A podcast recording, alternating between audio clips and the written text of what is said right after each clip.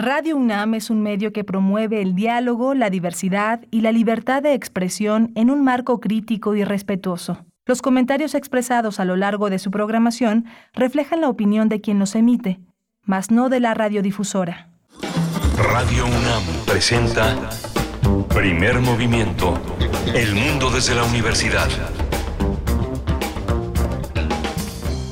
Muy buenos días, bienvenidos, bienvenidas. Inicia Primer Movimiento, el espacio matutino de Radio UNAM. Son las 7 con 4 minutos, 7 con 4 minutos de la mañana, hora del centro del país. Y les saludamos desde Ciudad de México a través de las frecuencias del 96.1, también en amplitud modulada el 860 y en la web en www.radio.unam.mx. Al micrófono, Berenice Camacho les saluda esta mañana en nombre de todo este equipo que se encuentra aquí en cabina. Eh, algunos de los que hacemos Primer Movimiento, Violeta Berber en la asistencia de producción, Arturo González en los controles técnicos, un poquito a distancia, Tamara Quiroz pendiente de las redes sociales. Iniciamos en esta mañana, esta mañana que antes de contarles de qué va, de qué va hoy y hasta las 10 que estaremos con ustedes acompañándoles, pues quiero mandar un saludo y una felicitación a todos mis amigos y queridos compañeros de la resistencia modulada, que hoy esta resistencia cumple ocho años, ocho años de, de camino, de camino de propuesta de locuras también. Así es que bueno, un gran abrazo para todos y todas y todes quienes hacen parte y hacemos parte de la resistencia por la noche aquí en Radio UNAM. Y bueno, dicho esto, dada esta felicitación que me llena de alegría, pues iniciamos en primer movimiento en esta mañana de mm, jueves ya, jueves 18 de agosto de 2022. Iniciaremos, bueno, la Filmoteca de la UNAM no para, está con muchas actividades, así como muchas entidades de la UNAM y ahora ah, pues ya que tenemos la alegría de estar de nuevo viéndonos directamente a la cara sin ningún filtro, sin ninguna pantalla de por medio, pues hay que aprovechar y acercarnos eh, con la sana distancia, por supuesto, pero a muchas ofertas, múltiples ofertas culturales y para el público abierto también que tiene la UNAM y en este caso la Filmoteca, que, que bueno, aquí ya han escuchado, mm, ya han desfilado pues varios de, varias de estas propuestas entre talleres y cursos también, así es que vamos a hablar de otros dos cursos, otros dos cursos que la Filmoteca de la UNAM eh, abre para el público, para todos ustedes. Se trata, el primero de ellos, Fuerzas Femeninas, la mujer en el cine de los 70. Es un taller, eh, es un taller que imparte Nancy Molina, quien estudió filosofía en la UNAM eh, entre 2014 y 2015 colaboró en la revista Registro MX escribiendo artículos de crítica cinematográfica. También ha colaborado para la revista Correspondencias Cine Arte y Pensamiento y ha, y ha sido asistente de dirección en varios cortometrajes. Ella imparte este curso Fuerzas Femeninas la mujer en el cine de los 70 que estará eh, correrá del 12 de septiembre al 28 de noviembre pero el cierre de, de su convocatoria se acerca ya, es el primero de septiembre. Así es que bueno, vamos a tener los detalles con Nancy Molina, eh, esta tallerista que ha sido convocada por la Filmoteca, la Filmoteca de la UNAM, una, un reconocimiento también a Mariana Ceja, querida Mariana Ceja, está también ahí siempre muy activa en redes sociales. Eh, eh, ella es la jefa de vinculación de la Filmoteca, pues es quien, quien va ideando y articulando y haciendo posible pues que tengamos todos nosotros esta, esta oferta de talleres y de cursos. También estaremos conversando con Sergio Montenegro Barragán, egresado como diseñador gráfico eh, en, la Universidad de Bogotá y de la Sena también en Cundinamarca como animador. Es artista en 3D con un enfoque hacia los videojuegos y precisamente de eso va su taller, un taller intensivo de modelado de 3D de objetos para videojuegos, así es que vamos a tener la oportunidad de acercarnos a esa dimensión de las artes visuales y del diseño también en un campo pues que tiene muchísimo éxito, es un campo, una industria mundial donde también México participa. Vamos a tener los detalles de este curso, de estos dos cursos en unos momentos más. Y después llegará también como cada 15 días en jueves la doctora Gloria Delgado Inglada, investigadora del Instituto de Astronomía de la UNAM, comunicadora científica, una excelente divulgadora de la ciencia, de la astronomía. Y vamos a hablar en esta ocasión de la astrofísica Margaret Woodbridge así es que Burbich es el nombre correcto. Vamos a tener esa participación hacia el cierre de esta primera hora aquí en Primer Movimiento y después en la nota internacional. Hoy vamos a hacer una revisión internacional eh, en la segunda hora en nuestras dos notas. La primera para acercarnos a Afganistán, que ha cumplido este país un pues un año ya de la llegada del talibán al poder.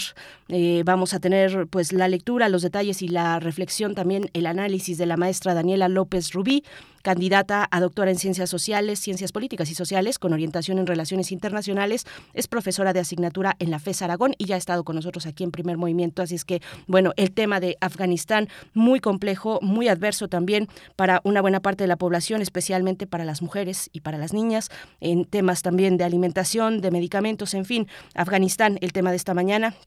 Y nos seguiremos después también en el ámbito internacional con Perú y la investigación. Hay cinco investigaciones abiertas para el presidente del Perú, Pedro Castillo, que vaya que no ha sido nada fácil. Hace unos, unas pocas semanas apenas eh, se cumplió un año de su mandato. Así es que, bueno, eh, hay investigaciones por, por distintos cargos, eh, organización criminal, corrupción y varios de ellos que vamos a tomar, vamos a considerar en una charla con Jacqueline Fox. Ella es periodista, colaboradora en Perú del diario El País, autora del libro Mecanismos de la posverdad. Así es que bueno, eh, Jacqueline Fox, que también ha sido eh, pues una voz presente, presente y constante aquí cuando se trata de hablar del Perú. Y tendremos después, después la poesía necesaria hacia la tercera hora, si se quedan aquí por, por ahí de las 9, 10, 9 y cuarto de la mañana, tendremos una propuesta poética para todos ustedes y para empezar muy bien este jueves. Y luego los mundos posibles, los mundos posibles con el doctor Alberto Betancourt. Nos va a hablar de de China. Nos va a hablar de China a través de un, libro que él ya ha comentado aquí eh, en, ocasiones anteriores. Es un libro de ciencia ficción, pero, y, es un libro, es un bestseller, podríamos decir. De hecho, se ha realizado una adaptación eh, cinematográfica que se encuentra en Netflix. Es el, esa es una trilogía, pero vamos a hablar específicamente de uno de esos tres libros, La Esfera Luminosa, y es la manera de acercarnos, de acercarnos a la visión de una potencia eh, desde China y para China, bueno, y para el, y para el mundo, eh, y a través, además de la ciencia ficción. El nacimiento de la tragedia y la ciencia ficción china es la manera en que titula Alberto Betancourt esta propuesta. Una lectura interesante. Yo no he leído los libros, cuéntenos ustedes, La Esfera Luminosa. Eh, sí los he escuchado porque de nuevo es un bestseller, eh, es, un, es un libro que le ha dado la vuelta al mundo, tiene muchísimas traducciones a muchos, eh, a muchos distintos idiomas. la trilogía se titula El recuerdo del pasado de la Tierra, aunque la mayoría de las personas ubican la trilogía con el título del primer libro que es El problema de los tres cuerpos y de ahí se desprende la esfera luminosa. Así es que bueno, vamos a, tener esta participación con el doctor Alberto Betancourt en los mundos posibles y y al cierre, al cierre de esta emisión, hablaremos con Alicia Vargas Ayala en nuestra sección de Derechos Humanos que dedicamos cada 15 días a las infancias y adolescencias en México. Hablaremos del el reportaje institucional sobre reclutamiento y utilización, el empleo de niños, niñas y adolescentes en actividades ilícitas en México, elaborado este reportaje eh, recientemente por la Redim, donde Alicia Vargas Ayala es integrante del Consejo Directivo. La Redim es la Red por los Derechos de la Infancia en México. Alicia Vargas Ayala también es directora del CIDES IAP, Así es que bueno, con esa experiencia, con ese tino, con ese ojo y con esa eh, pues ese, ese ahínco por no soltar, por siempre poner los eh, temas de las infancias y adolescencias en el foco de nuestro país, pues es la manera en la que Alicia Vargas Ayala estará con nosotros como lo hace cada 15 días. Pues bueno, ahí está, ahí está toda la información y lo que se vaya sumando porque hay más, hay también invitaciones, hay eh, anuncios y demás cuestiones que corren a lo largo de estas tres horas aquí en Primer Movimiento. Nos vamos a ir con lo primero, lo que siempre va por delante, que es la cuestión de la salud, nuestra cápsula sobre cómo vamos en temas de COVID-19 y otras cuestiones también de salud. Vamos para allá. COVID-19. Ante la pandemia, sigamos informados. Radio UNAM. En la información nacional, La Secretaría de Salud informó que en las últimas 24 horas se registraron 73 nuevos decesos, por lo que el número de fallecimientos de la enfermedad de la COVID-19 aumentó a 328.871. De acuerdo con el informe técnico ofrecido ayer por las autoridades sanitarias, en ese mismo periodo se registraron 9.898 nuevos contagios, por lo que los casos confirmados acumulados aumentaron a 6.949.653, mientras que los casos activos estimados a nivel nacional por la Secretaría de Salud son 62.067. En la información internacional, la Organización Mundial de la Salud informó que en lo que va del año se han registrado 35.000 casos de viruela símica y 12 muertes en 92 países. De acuerdo con la OMS, la semana pasada se registró un incremento de 20% con casi 7.500 casos confirmados, la mayoría de los cuales corresponden a Europa y las Américas. En noticias de la UNAM, el Servicio Mareográfico Nacional, SMN, adscrito al Instituto de Geofísica, IGEF, de la UNAM, celebra 70 años de vida con la emisión de un billete de la Lotería Nacional para el sorteo de mañana, viernes 19 de agosto. Entre las funciones del Servicio Mareográfico Nacional se encuentra la medición permanente del nivel del mar. Para ello cuenta con 27 estaciones, 12 en el Océano Pacífico y 15 en el Golfo de México y el Mar Caribe. Y en nuestras recomendaciones culturales, Vibraciones del Alma es el título del espectáculo de danza a cargo de Rey Flores y Carlos Blanco con su propuesta del tango queer, que reinterpreta los roles ya establecidos para la ejecución del baile en parejas del mismo sexo. Además, después de cada función, invitan al público a participar en una clase abierta para disfrutar el tango en comunidad. La cita es el viernes 19 de agosto a las 20 horas el sábado 20 a las 19 horas y el domingo 21 a las 18 horas. La entrada general es libre.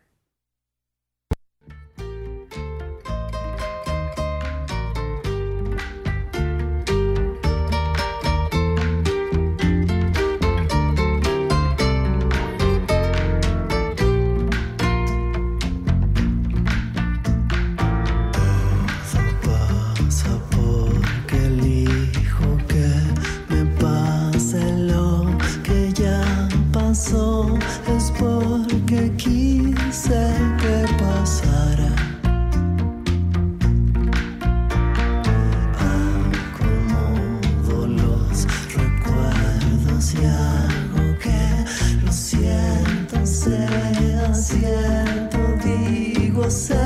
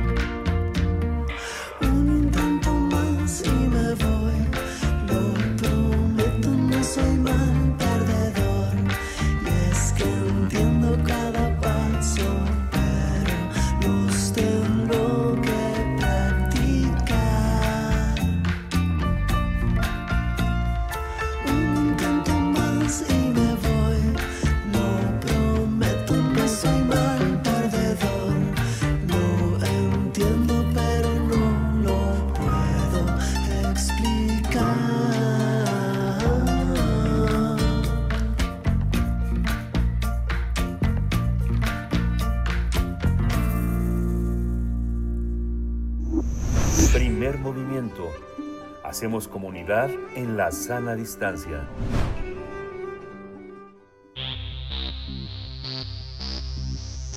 De festivales, ferias y más. Recomendaciones culturales.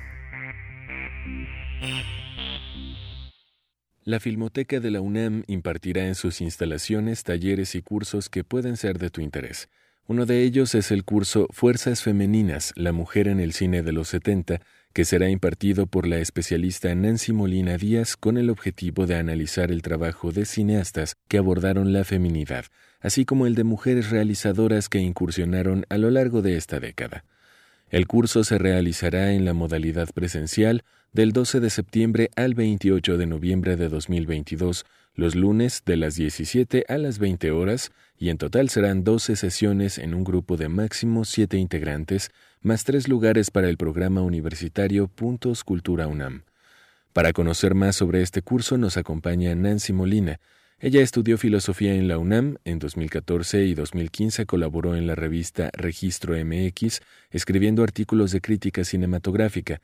Asimismo, ha colaborado para la revista Correspondencias, Cine, Arte y Pensamiento y ha sido asistente de dirección en varios cortometrajes. Pues la Filmoteca de la UNAM también invita al taller intensivo de modelado 3D de objetos para videojuegos que será impartido por el especialista Sergio Andrés Montenegro Barragán. El objetivo es capacitar a los interesados en el rubro de creación de objetos 3D optimizados para su implementación en videojuegos con el fin de realizar proyectos de visualización virtual de los artefactos preservados. El taller se realizará a distancia durante 24 sesiones del sábado 10 de septiembre al sábado 7 de diciembre.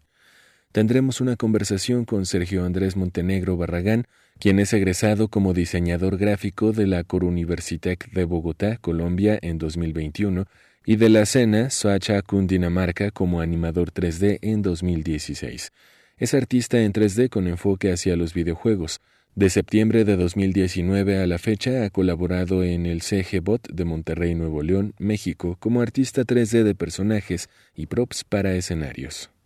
Pues ya escuchamos, ya escuchamos ahí eh, en la introducción a estos dos cursos, este curso y este taller, y vamos a iniciar con el primero, Fuerzas Femeninas, la mujer en el cine de los 70, y nos acompaña la, persona que está a cargo, que ha ideado eh, este, este curso para el público que se quiera acercar. Nancy Molina, te saluda Berenice Camacho, bienvenida, ¿cómo estás? Muy buenos días. Hola, muy buenos días, ¿qué tal? Gracias, muy bien, pues muy emocionada la verdad, porque nos han llegado propuestas muy interesantes desde la Filmoteca y esta es una de ellas que impartirás tú a partir del 12 de septiembre. Hay que decir de una vez que la convocatoria cierra el primero de septiembre, ya en pocos en pocas semanas. Así es que bueno, una una propuesta muy interesante, Nancy. Eh, imagino que implicó pues un, un, desafío seleccionar los referentes que, que, vas a emplear, las propuestas cinematográficas eh, que quedaron dentro de, de este curso. Cuéntanos un poco de qué se trata, cuál es esa mirada que estás buscando tú en el cine de los 70 con respecto a las mujeres desde como realizadoras y también la mirada que se tiene sobre lo femenino. Cuéntanos un poco de qué, de qué va y cómo está diseñado, Nancy. Bueno, primero que nada, eh, un poco cómo está diseñado. Este quiero quiero aclarar que es la segunda parte de un curso que di en el 2020, que fue en línea, por cierto. Ah y que se llamaba Fuerzas Femeninas en el cine de blanco y negro. Eh, y la verdad es que los alumnos que tomaron el curso estuvieron como muy contentos y querían una segunda parte. Y se me ocurrió justamente hacer un curso que se llamara Fuerzas Femeninas en el cine de color.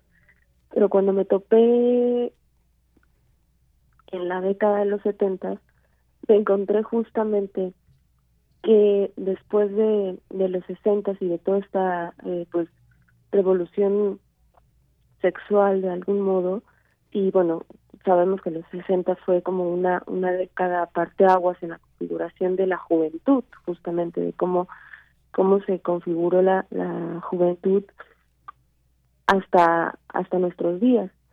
Pues me encontré justamente con que era una de las primeras décadas en las que había eh, mujeres que habían incursionado en el cine, porque anteriormente era muy, muy raro.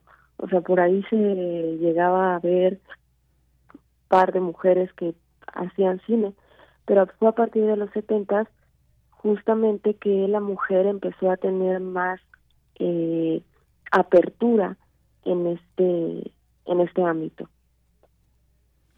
Me quedo pensando en cómo, cuáles son las particularidades de esa representación de lo femenino, de las mujeres en esa, en esa década, particularmente en esa década de mucha ebullición, porque vienen antes los años 60, donde pues hay movimientos sociales importantes, donde también están las mujeres presentes. Eh, cuéntanos un poco también, eh, Nancy, ¿qué te llevó a ti eh, como especialista, como crítica, pues a incursionar, a, detenerte, a situarte y, profundizar en esta mirada del cine de hacia las mujeres, las que están detrás de cámara y también las que son representadas en la pantalla. ¿Cómo fue ese paso para ti que dijiste algún día, bueno, pues voy a, voy a irme por este lugar? Bueno, pues eh, principalmente me preocupa mucho a mí la forma en la que justo la figura femenina está configurada. Y cómo es que, eh, pues a partir de, de las ideas de algunos pensadores franceses como Foucault, que considera que el cine pues es de algún modo un, un dispositivo que puede llegar a configurar eh, nuestros deseos y también eh, que ha sido eh, pues una pues sí, justo un, un dispositivo que ha llegado a dibujar de algún modo la forma en la que ahora tenemos nosotros eh, nuestro color como como como feminidad. A mí me parece que el cine ha sido eh, una fuerza importante de cómo es que la mujer ha ido desarrollando su deseo. Y me refiero a, deseo porque creo que por eso le puse justamente fuerzas femeninas, porque eh, lamentablemente desde esta eh, visión, bueno, que tenemos eh, todas las mujeres que, que estamos como incursionando en el, en el feminismo, tenemos muy claro que ha habido una eh, un desfase, una eh, sí, pues sí, un, un, desfase de cómo la mujer no ha tenido pues esta eh, este auge no en la en la creación. Y creo que justamente a partir del deseo es que la mujer ha podido crear no como como artista y también a partir de esta figura en la que estamos nosotros configurados en este momento. Por supuesto. Bueno Sí, por, eh, perdón, Nancy, continúa. Mm, digo, me preocupa bastante y siempre me ha, me ha preocupado la forma en que la mujer es vista a través del cine, porque esa es la forma en la que nosotros hemos desarrollado nuestra forma también de vernos a nosotras mismas. ¿no? Esa es la mirada que tenemos nosotros a través del cine y, de, bueno, del arte, incluso de la televisión también. Y ahí tomas como referente a cinco, a cuatro, a cinco, perdón, a cinco directores varones y también eh, en, una segunda parte, en un segundo módulo, a cuatro directoras, a cuatro directoras extraordinarias y ellos también, eh, Luis Buñuel, está Igmar Berman, eh, está por aquí también Carlos Saura, Jacques Rivet, en fin, ¿cómo, ¿cómo fue esta selección? Son un poco más, creo que son cinco, en, cuanto a los varones directores, ¿cómo, ¿cómo fue esta selección de ellos y de ellas, entre ellas está Magritte Durá, está Agnes Barda, la gran Agnes Barda, en fin, hay una selección muy interesante, te vas eh, por algunas eh, propuestas, sus propuestas filmográficas, dos o tres, una tal vez en algunos casos. Cuéntanos cómo fue esta selección, Nancy. Primero eh, quise hacer, bueno, o sea, la imagen femenina desde la perspectiva masculina y después de cómo fueron ellas incursionando. Y en efecto, bueno, tenemos Buñuel, Bergman, y Fassbinder y Rivet, ¿no? Eh, y algunos otros. ¿Cómo se gestó eh, esta esta figura o esta mirada que tenemos nosotros a partir de la mujer de diferentes desde diferentes cineastas, ¿no? Como por ejemplo Luis Buñuel. ¿Cuál es eh, su mirada a, a, través de la feminidad? Y yo me basé principalmente en las películas que él filmó en Francia, por ejemplo También eh, trabajé un poco Fassbinder, porque Fassbinder fue un director eh, homosexual que estuvo muy eh, preocupado por la forma en la que la mujer eh, tenía una pues estaba eh, cómo es que su deseo estaba configurado en la, en la, sociedad. Y me gusta muchísimo eh, su cine. Y fue bueno esa una de las razones por las que por, las que lo elegí principalmente porque tiene una estética que está muy eh, del lado de la política. Y después bueno Chantal Ackerman, Margarita Durá, Aniel Barda y Catherine Brillat que tienen justamente cómo es que está la feminidad dentro de lo social, dentro de lo cultural, dentro de eh, de nuestra sociedad, ¿no? Cómo es que estos cineastas eh, han logrado poner o posicionar y en contexto el erotismo, la sexualidad y eh, pues incluso a la, a la mujer, ¿no? Por supuesto. Pues Nancy, Nancy Molina, te deseamos lo mejor eh, eh, por ahí tu, tu, alarma que te decía, me van a entrevistar en primer movimiento, querida Nancy.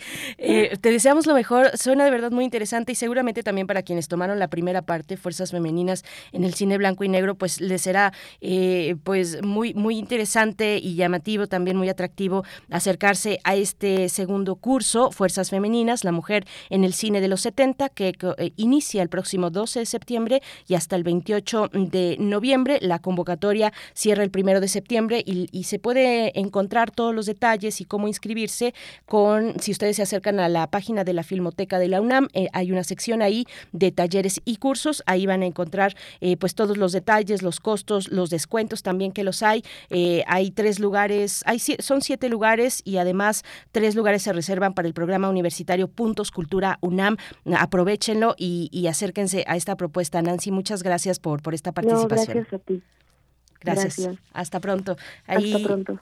Ahí escuchamos este taller y vamos a también a escuchar en este momento a, conversar precisamente sobre este este otro, bueno, el anterior era es un curso, el que viene es un taller con Sergio Montenegro Barragán, ya lo habíamos anunciado eh, al inicio de esta de esta charla para hablar del taller modulado 3D de objetos para videojuegos. Te doy la bienvenida Sergio Montenegro Barragán. Gracias por estar esta mañana. Te saluda Berenice Camacho. ¿Cómo estás? Hola, buenos días, Berenice. ¿Cómo estás? Muy bien, muchas eh, gracias. No, pues, muchas gracias. ¿Me escuchas bien? Sí, me escuchas bien. Sí, perfecto. Pues, pues cuéntanos, por favor, cuéntanos eh, un poco, ponnos en contexto de, cómo está eh, diseñado este taller de modelado 3D. Es para el para la industria, digámoslo así, para el para el espacio, para el medio de los videojuegos, que es una industria mundial, pues como sabemos muy potente, eh, la de los videojuegos. Cuéntanos cómo está pensado este taller y cómo y cómo se suma México a esa gran industria mundial del videojuego, Sergio. Mm, pues bueno, este taller eh, básicamente está, eh, sí, como tú dices, dedicado hacia el área de los videojuegos y enfocado hacia aparatos cinematográficos.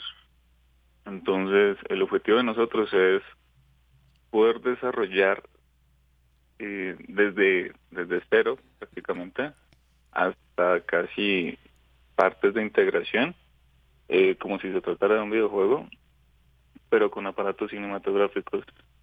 Y pues, lo que tú dices de México frente, o sea, frente al mundo, eh, se está desarrollando pues de una forma muy, muy grande, o sea, sí, sí nos tienen en cuenta a nivel mundial para desarrollar este tipo de cosas.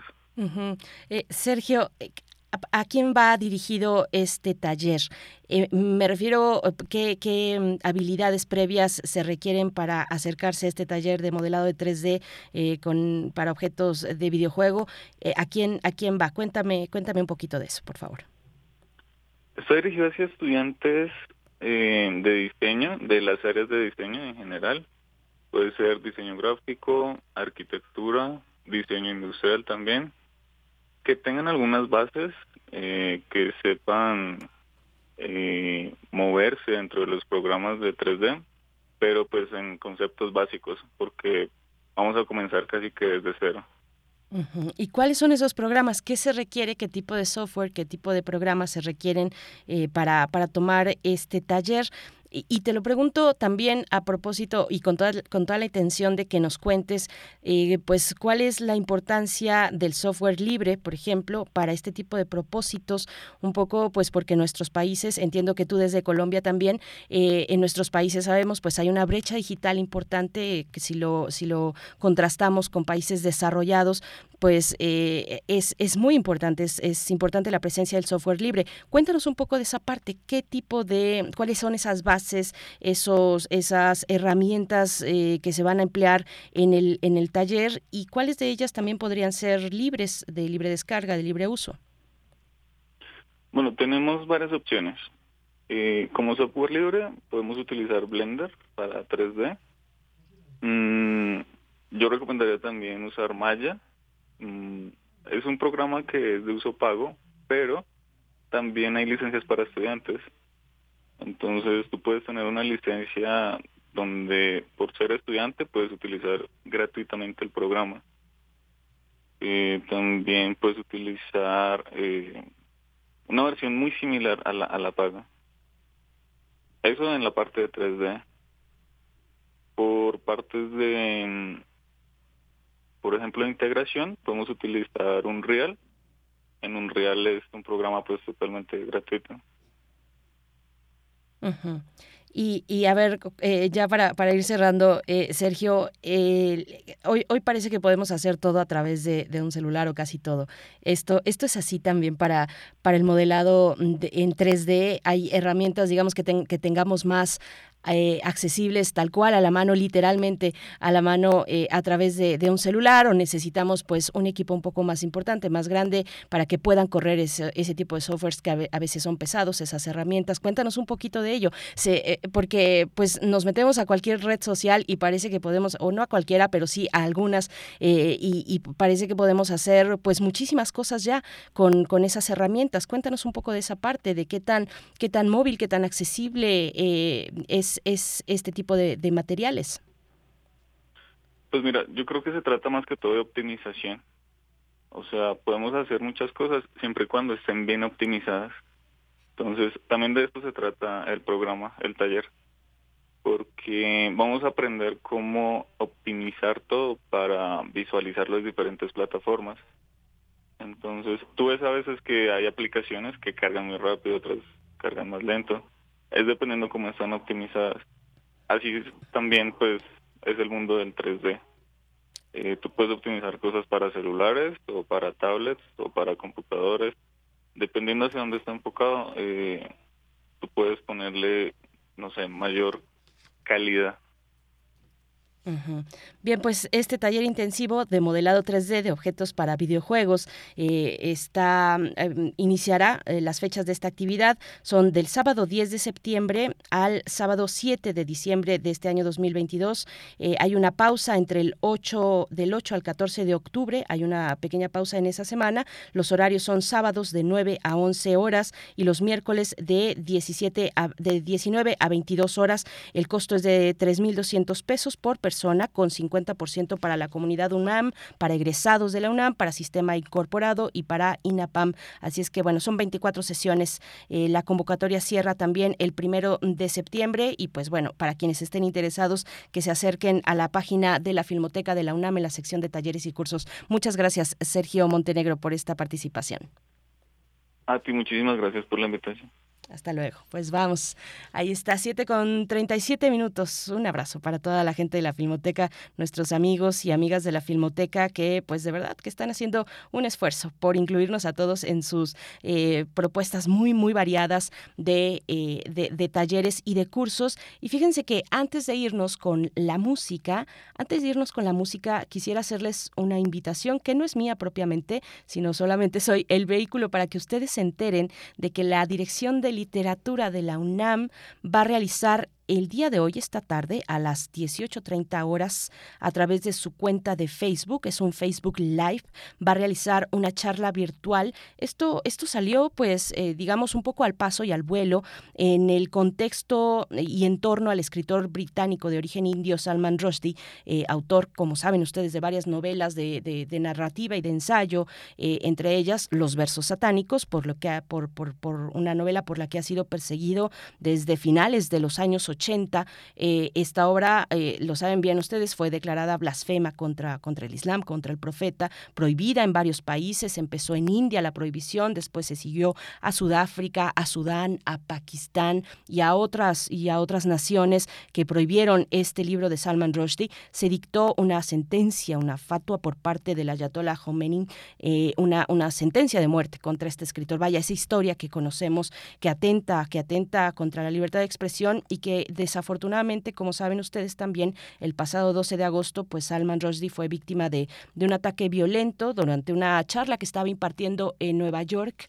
Eh, ese ataque le mantiene hospitalizado y pues bueno, en ese contexto, en ese contexto en el que pues hacemos este, eh, eh, se hace este recuento de todo lo que ha tenido que vivir un escritor como Salman Rushdie, vivió escondido con un nombre falso, cambió decenas de veces de domicilio, en fin, toda esa historia que seguramente muchos de ustedes han seguido y pues bueno, en ese contexto es que la Dirección de Literatura de la UNAM les invita a esta charla virtual el día de hoy a las 18.30 horas. Se titula Caso Rushdie, Libertad y Censura. Estarán participando eh, Aurora Piñeiro, Ángel María Paló y Gastón García Marinosi. A ellos los han escuchado también aquí en Primer Movimiento con sus libros, hablando de sus publicaciones. Pues bueno, ahora se, se reúnen para hablar del caso Salman Rushdie a las 18.30 horas. Lo pueden encontrar en un Facebook Live, en la cuenta de Facebook de Literatura UNAM. Así es que bueno, ya está hecho ese anuncio y, se encuentra también en la cuenta de Literatura UNAM,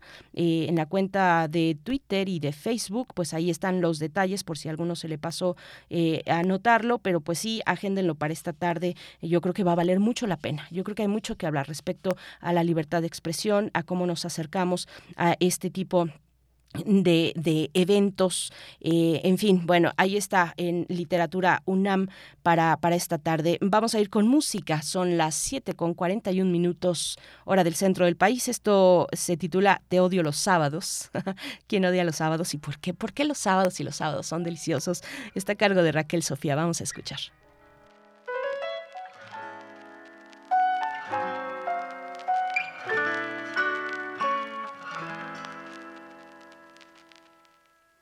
Te odio los sábados cuando despierto y no estás. El sabor a las mentiras que dejaste en mi paladar. Odio tu nombre y este corazón que le responde. Odio el silencio que viene después de tu voz la traición de tu sonrisa en cada foto que no salgo yo quiero olvidarte quiero besarte.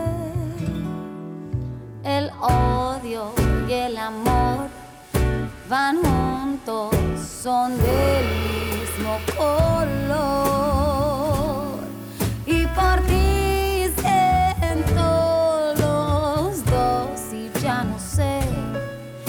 te vuelva a ver tan lindo como ayer, como antes de saber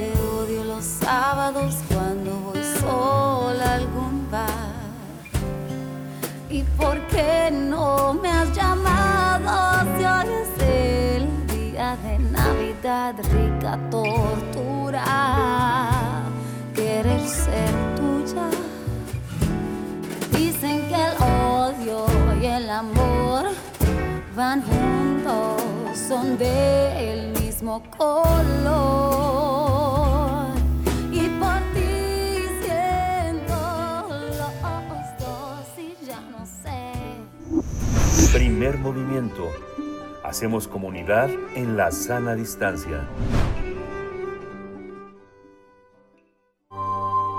Del brazo de Orión al universo.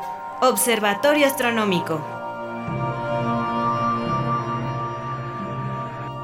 Vamos a hablar del universo y de quien mira el universo también con en esta sección con la doctora Gloria Delgado Inglada, investigadora del Instituto de Astronomía de la UNAM, comunicadora científica, que nos hablará de la astrofísica Margaret Burbidge, eh, Lady Stardust. Cuéntanos, eh, querida Gloria Delgado Inglada, bienvenida a Primer Movimiento. Te saluda Berenice Camacho. ¿Cómo estás? Buenos días, Berenice, y a todas las personas que nos están escuchando. Gracias, buenos días para ti. Pues cuéntanos, ¿quién, quién es Lady Stardust? Sí, veo que ustedes siempre lo averiguan todo antes de que yo lo cuente. Pues justo hoy no voy a hablar de un artículo reciente, sino de una astrónoma que hace unos días habría cumplido 103 años y bueno, ella murió en 2020 con 100 años. Y justamente en la comunidad más cercana, pues es conocida como Lady Stardust, o diríamos eh, Dama Polvo de Estrellas, ¿no? Por, por, por su papel en este descubrimiento de que los elementos químicos se forman dentro de las estrellas, después son lanzados al espacio y de ahí pues nacen nuevas estrellas, nuevos planetas y esto nos recuerda un poco a esta famosísima frase de somos polvo de estrellas, pues Margaret tuvo mucho que ver en que supiéramos que esto es así. Voy a volver en un momentito sobre el trabajo, pero yo quería aprovechar para hablarles un poquito de su vida. Y mucho de lo que voy a contarles está de hecho disponible en internet, en, una entrevista que, seguro pueden encontrar muy, muy fácilmente. Tanto su padre como su madre estudiaron química y ella cuenta que de hecho cuando su madre estudió solo había otra mujer más, es decir, eran dos en toda la carrera de, química. Margaret cuenta que, que le interesaron los números desde muy temprano y hay una historia que me parece a mí muy interesante, muy graciosa, y es que cuando ella iba de camino a clases de danza con su madre, le iba preguntando, oye mamá, ¿y cuánto es mil por mil? ¿O cuánto es un millón por un millón? Y entonces su madre le iba diciendo, bueno, pues esto es un millón, esto es un billón, y así ella cada día iba aumentando la magnitud del número que quería conocer, o sea, del número de ceros, ¿no? Y cuando volvía a casa, después de su clase de, de danza, pues escribía los números y decía que se quedaba fascinada mirando tantos ceros, ¿no? Llegó un día que le preguntó a su madre y ella le contestó que ya no había un número mayor que un octillón, que es un 1 seguido de 48 ceros. Y entonces ella se quedó impresionada, pero también se quedó desolada. Y en su cabeza pensaba que eso no era posible, que seguramente se podía añadir algún número más o después otro y seguir avanzando, ¿no? Eso ya nos cuenta un poco cómo era su personalidad. También cuenta en esa entrevista que un momento crucial fue cuando por primera vez se percató de que había estrellas en el cielo. Ella vivía en Londres y entonces, pues pueden imaginar, siempre nublado y lloviendo.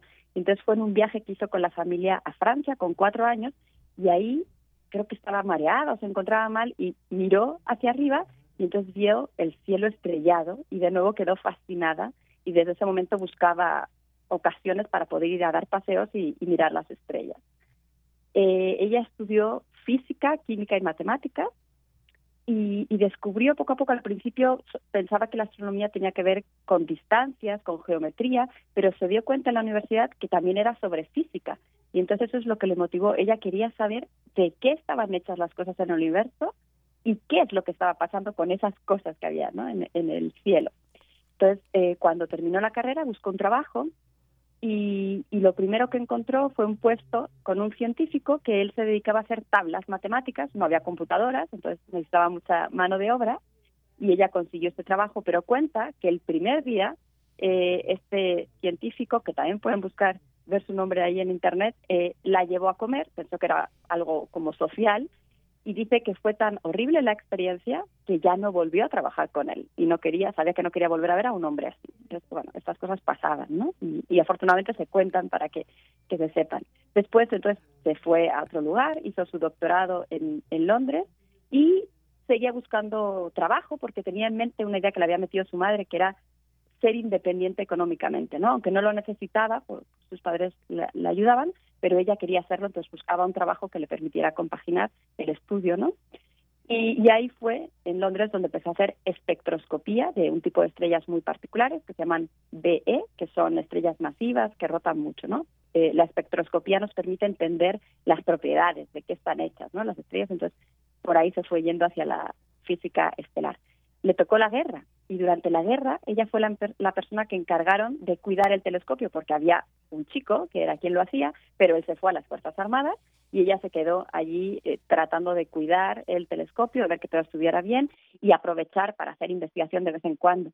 Cuenta que por los apagones que había durante la guerra, pues el cielo estaba más oscuro de lo normal y entonces podía aprovechar y, hacer eh, pues varias observaciones, ¿no? Después conoció, unos años después, al que fue su marido, Jeffrey Burbidge, que es por quien le da el, apellido, que él inicialmente estaba, al parecer, eh, interesado solo en la física, pero gracias a, ella o a su pasión eh, por la astronomía, pues lo inspiró a él para dejar la física y centrarse en la astronomía y de hecho hicieron muchos trabajos en común. En esta época, más o menos cuando se casó, eh, solicitó una beca para irse al Instituto Carnegie, que es muy conocido, y ella quería ir ahí para poder usar los telescopios de Monte Wilson, pero fue rechazada porque en esa época no se permitían mujeres en los telescopios. Y en la entrevista habla no solo del rechazo, sino de cómo se lo dijeron, ¿no? Parece que fue un correo que recibió del director y le decía algo así como, tú ya deberías de saber que esta plaza, este puesto no está abierto a las mujeres. Por lo visto la justificación era bueno, o, los hombres que hacían las reglas lo que decían era que creían que a las mujeres de los astrónomos no les iba a gustar que sus esposos estuvieran trabajando con otra mujer durante la noche. Y eso fue suficiente para decir que no estaba abierto a mujeres.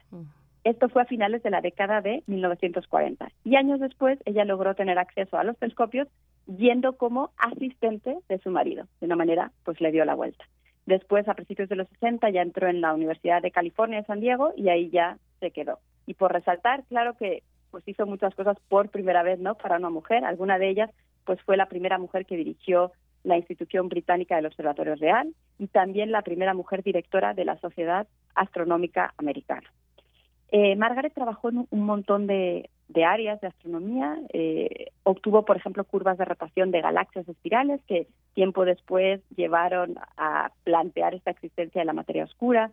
También estudió eventos muy violentos que ocurren en los núcleos de, las galaxias, los núcleos activos de galaxias, y fue parte de un grupo que descubrió en el año 1974 el cuasar que fue el más lejano que durante mucho tiempo, ¿no? Ya después se encontró muchos más, ¿no? Incluso un asteroide lleva su nombre.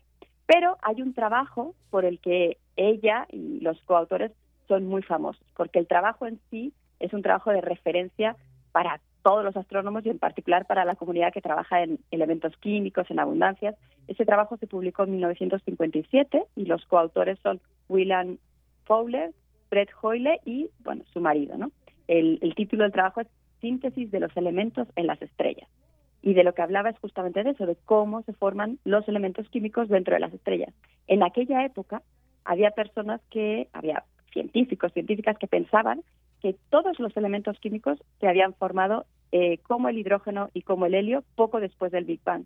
A esto se le llama nucleosíntesis primordial porque es la primera, primitiva. Entonces sabemos que hidrógeno y helio son primordiales y había personas que pensaban que los otros elementos químicos también. Pero eh, empezaba a haber gente que intuía que no se pudieron formar ahí, que no había las condiciones idóneas para ello y que tuvo que ser en otro lugar y en particular hablaban de las estrellas, pero no sabían cómo. Es decir, en esa época no se sabía de dónde venía el oxígeno, el hierro, el calcio, todo lo que tenemos aquí en la Tierra, ¿no? Y en general el universo. Entonces, en este trabajo en el que participó Margaret, se presentan los diferentes procesos de nucleosíntesis estelar. O sea, dice, este elemento viene en este proceso y se explicaba en detalle cómo era el proceso, ¿no? Eh, todos los elementos o casi todos los, elementos químicos de, de, la tabla periódica, ¿no? Y lo que se planteaba es que los más ligeros servían como una especie de semilla para fabricar otros más pesados a partir de reacciones que tenían lugar en el núcleo de las estrellas, ¿no? Y después de esto, pues los elementos químicos son lanzados al espacio por vientos o por una explosión de supernova y ahí se mezclan con el gas, se forman nuevas estrellas, quizás planetas y de ahí viene esta idea de lo del somos polvo de estrellas. Bueno, pues este artículo sigue siendo el más importante que se ha escrito en este tema y es como un libro de recetas, ¿no? De, los diferentes elementos químicos. Y ya, bueno, para eh, casi terminar, tres curiosidades. Eh, el matrimonio Burbidge, como también Hoyle, eran, que son parte de este artículo, eran conocidos porque se oponían a la idea del Big Bang. Sea, ellos creían en esta que se conoció como teoría estacionaria, en que el universo no se formó en un momento y después se fue expandiendo continuamente, sino que se formó por creación continua de materia, que no hubo un inicio y no hubo un final. Entonces, bueno, es, esto solo para decir que hay gente que puede contribuir muchísimo en un área y, sin embargo, tener ideas que luego pues al final no, no, no son correctas, ¿no? Así es como siempre digo que va avanzando la ciencia. Y luego Margaret tenía una visión un tanto particular del feminismo, de la discriminación. Ella incluso llegó a rechazar un premio que se llama Annie Jump Cannon, que es un premio que es solo para mujeres. Entonces ella dijo que estaba en contra de cualquier tipo de discriminación, aunque sea también positiva, y lo rechazó. Tiene otros muchos premios que eran indistintamente para hombres y mujeres, pero ese pues no lo quiso recibir. Y por último, un consejo suyo, que de hecho hemos visto que, cumplía ¿no? con esto de los telescopios, y sirve no solo en este aspecto de, de las mujeres o de la discriminación, sino yo creo que en general en la vida de todos nosotros.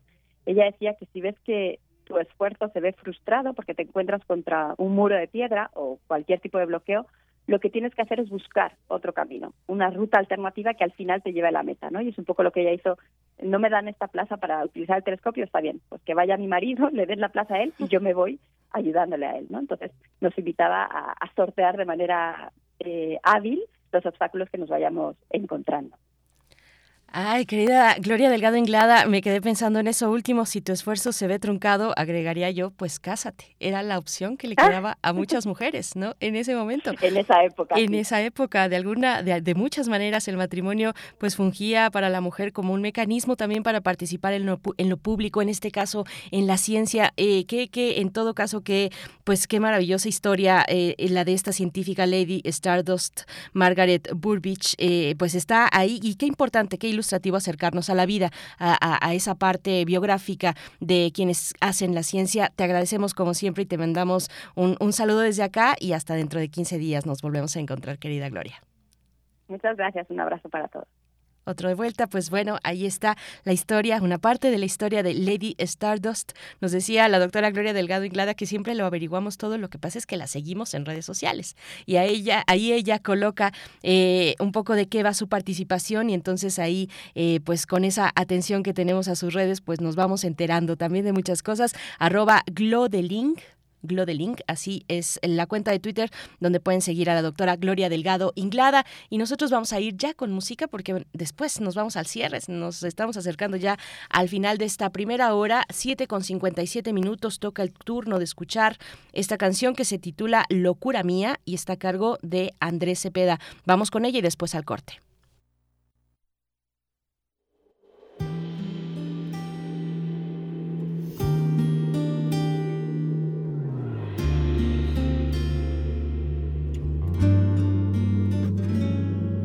Locura mía el pretender que tú llegaras a quererme.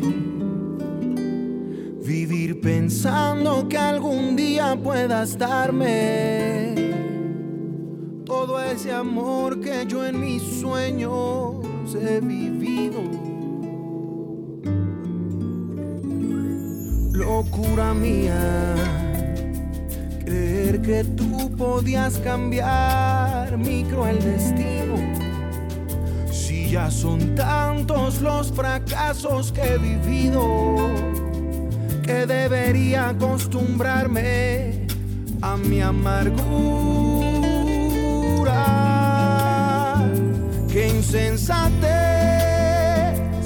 si eres la luz y yo soy noche eterna. Eres la cumbre y yo soy un abismo, locura mía el pretender que fueras mía. Qué insensatez,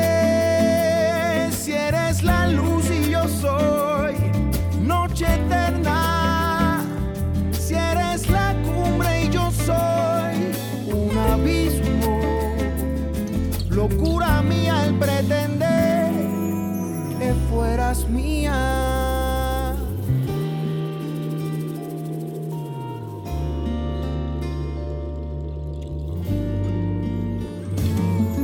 Locura mía, creer que tú podías cambiar mi cruel destino.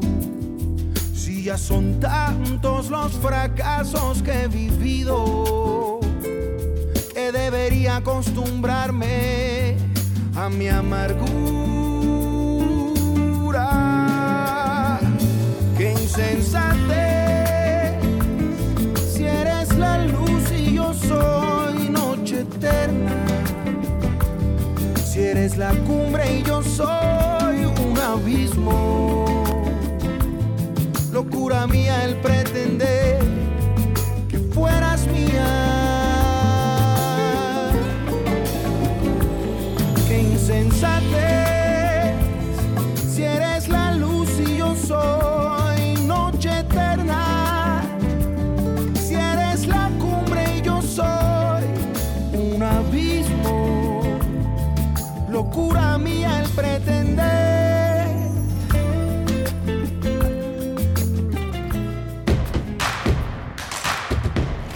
Síguenos en redes sociales. Encuéntranos en Facebook como Primer Movimiento y en Twitter como arroba PMovimiento. Hagamos comunidad.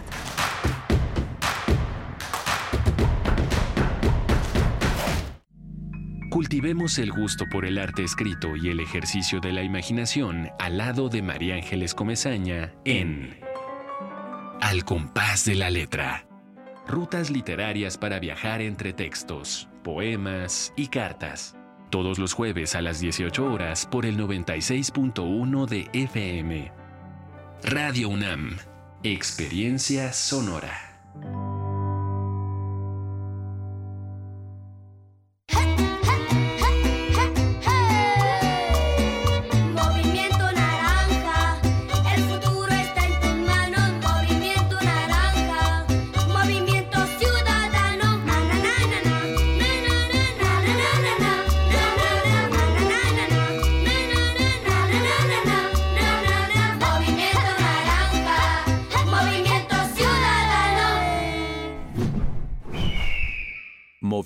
Ciudadano.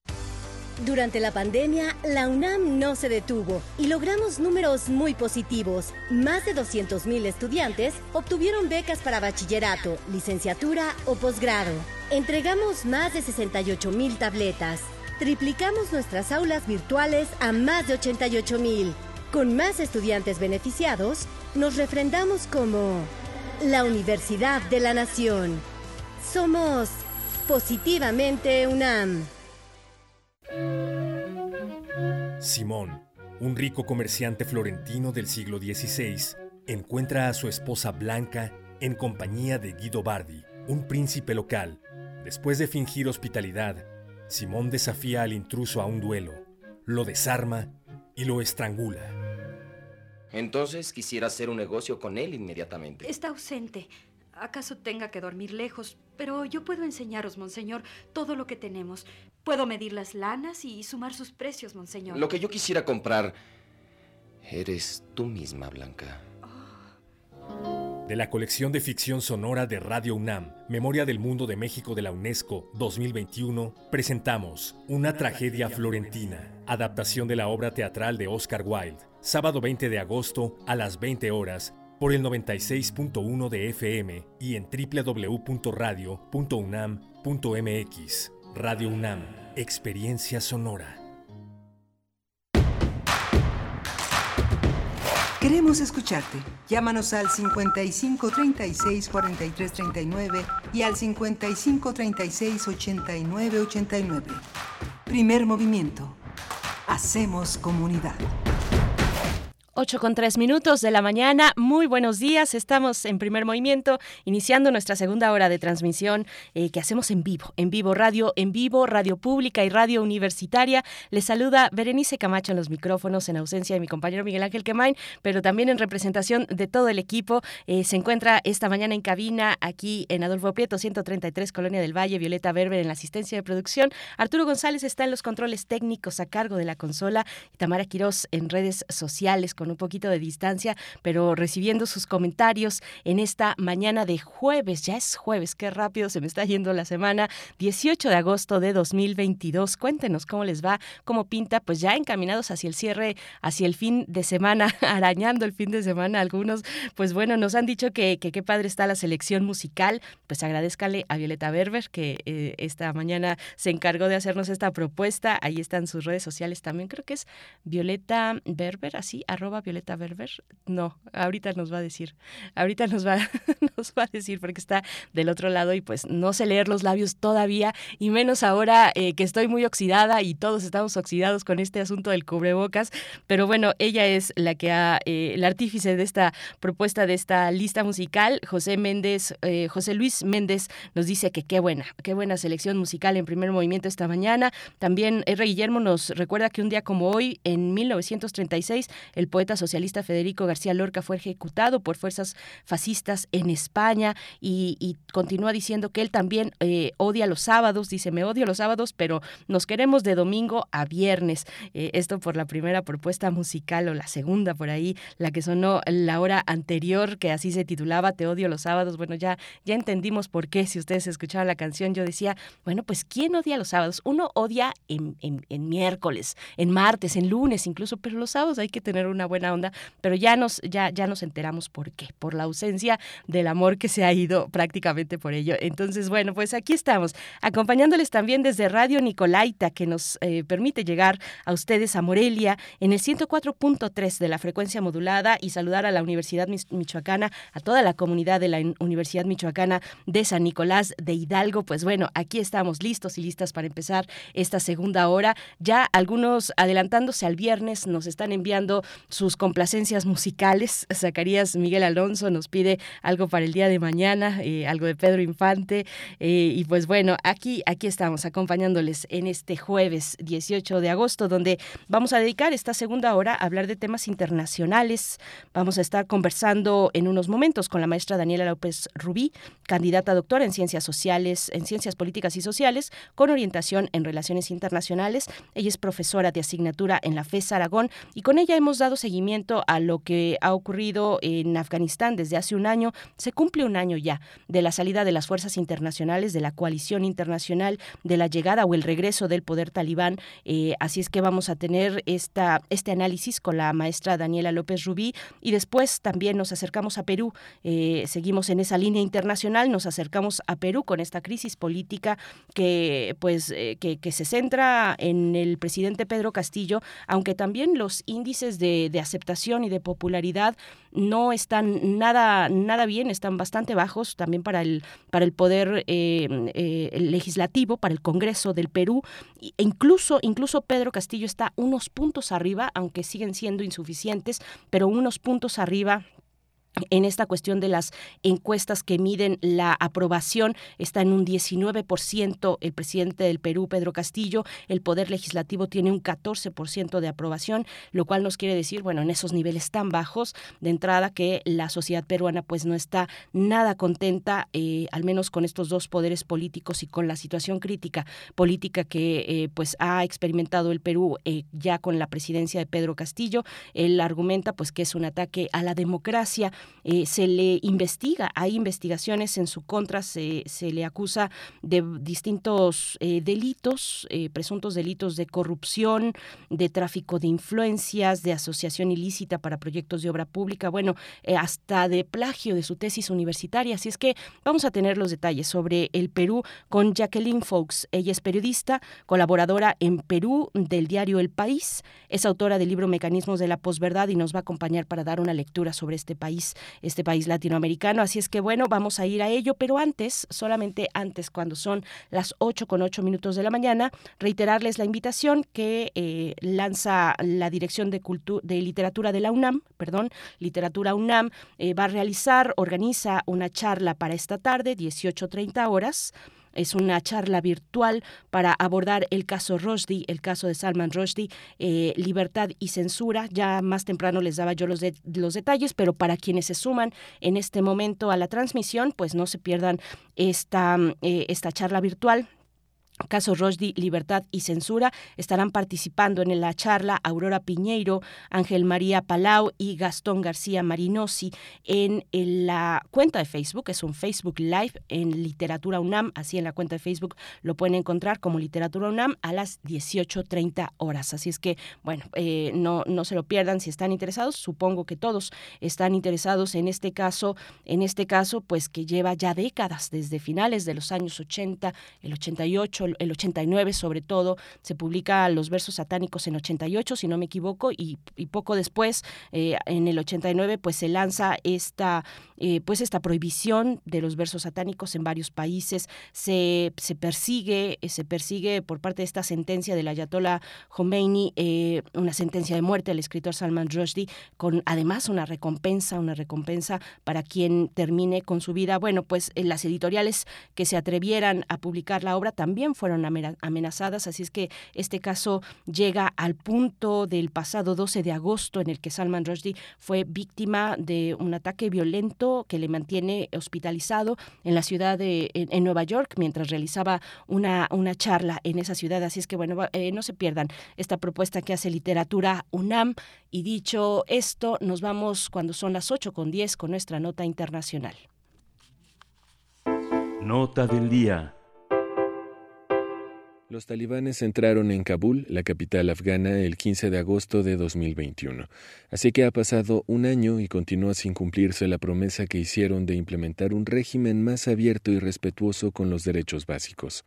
En este periodo se profundizó la crisis económica y el golpe a las libertades colectivas e individuales en un país que de por sí arrastra 20 años de guerra y por lo tanto su futuro es incierto. Entre la represión y el retroceso de los derechos humanos se extiende la hambruna que afecta a más de la mitad del país. A su vez, la misión de la ONU en Afganistán, UNAMA, reporta el repunte de la violencia, especialmente contra los opositores, periodistas y cualquier sospechoso de formar parte de grupos armados.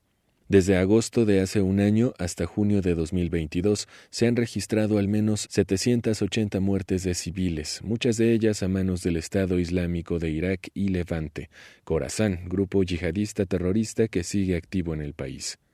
A esto se suma que el uso del espacio público, la libertad de reunión, la libertad de expresión y de opinión se han visto seriamente restringidas. Además, las escuelas permanecen cerradas para todas las niñas a partir de secundaria. En el campo de trabajo, con excepción del campo sanitario y educativo, también se ha recomendado a las mujeres quedarse en casa. Tendremos un análisis sobre el gobierno talibán en Afganistán a un año del retiro del ejército de los Estados Unidos. Nos acompaña la maestra Daniela López Rubí. Ella es candidata a doctora en Ciencias Políticas y Sociales con orientación en Relaciones Internacionales, profesora de asignatura además en la FES Aragón. Muchas gracias por acompañarnos en esta mañana, maestra Daniela López Rubí. Bienvenida a Primer Movimiento.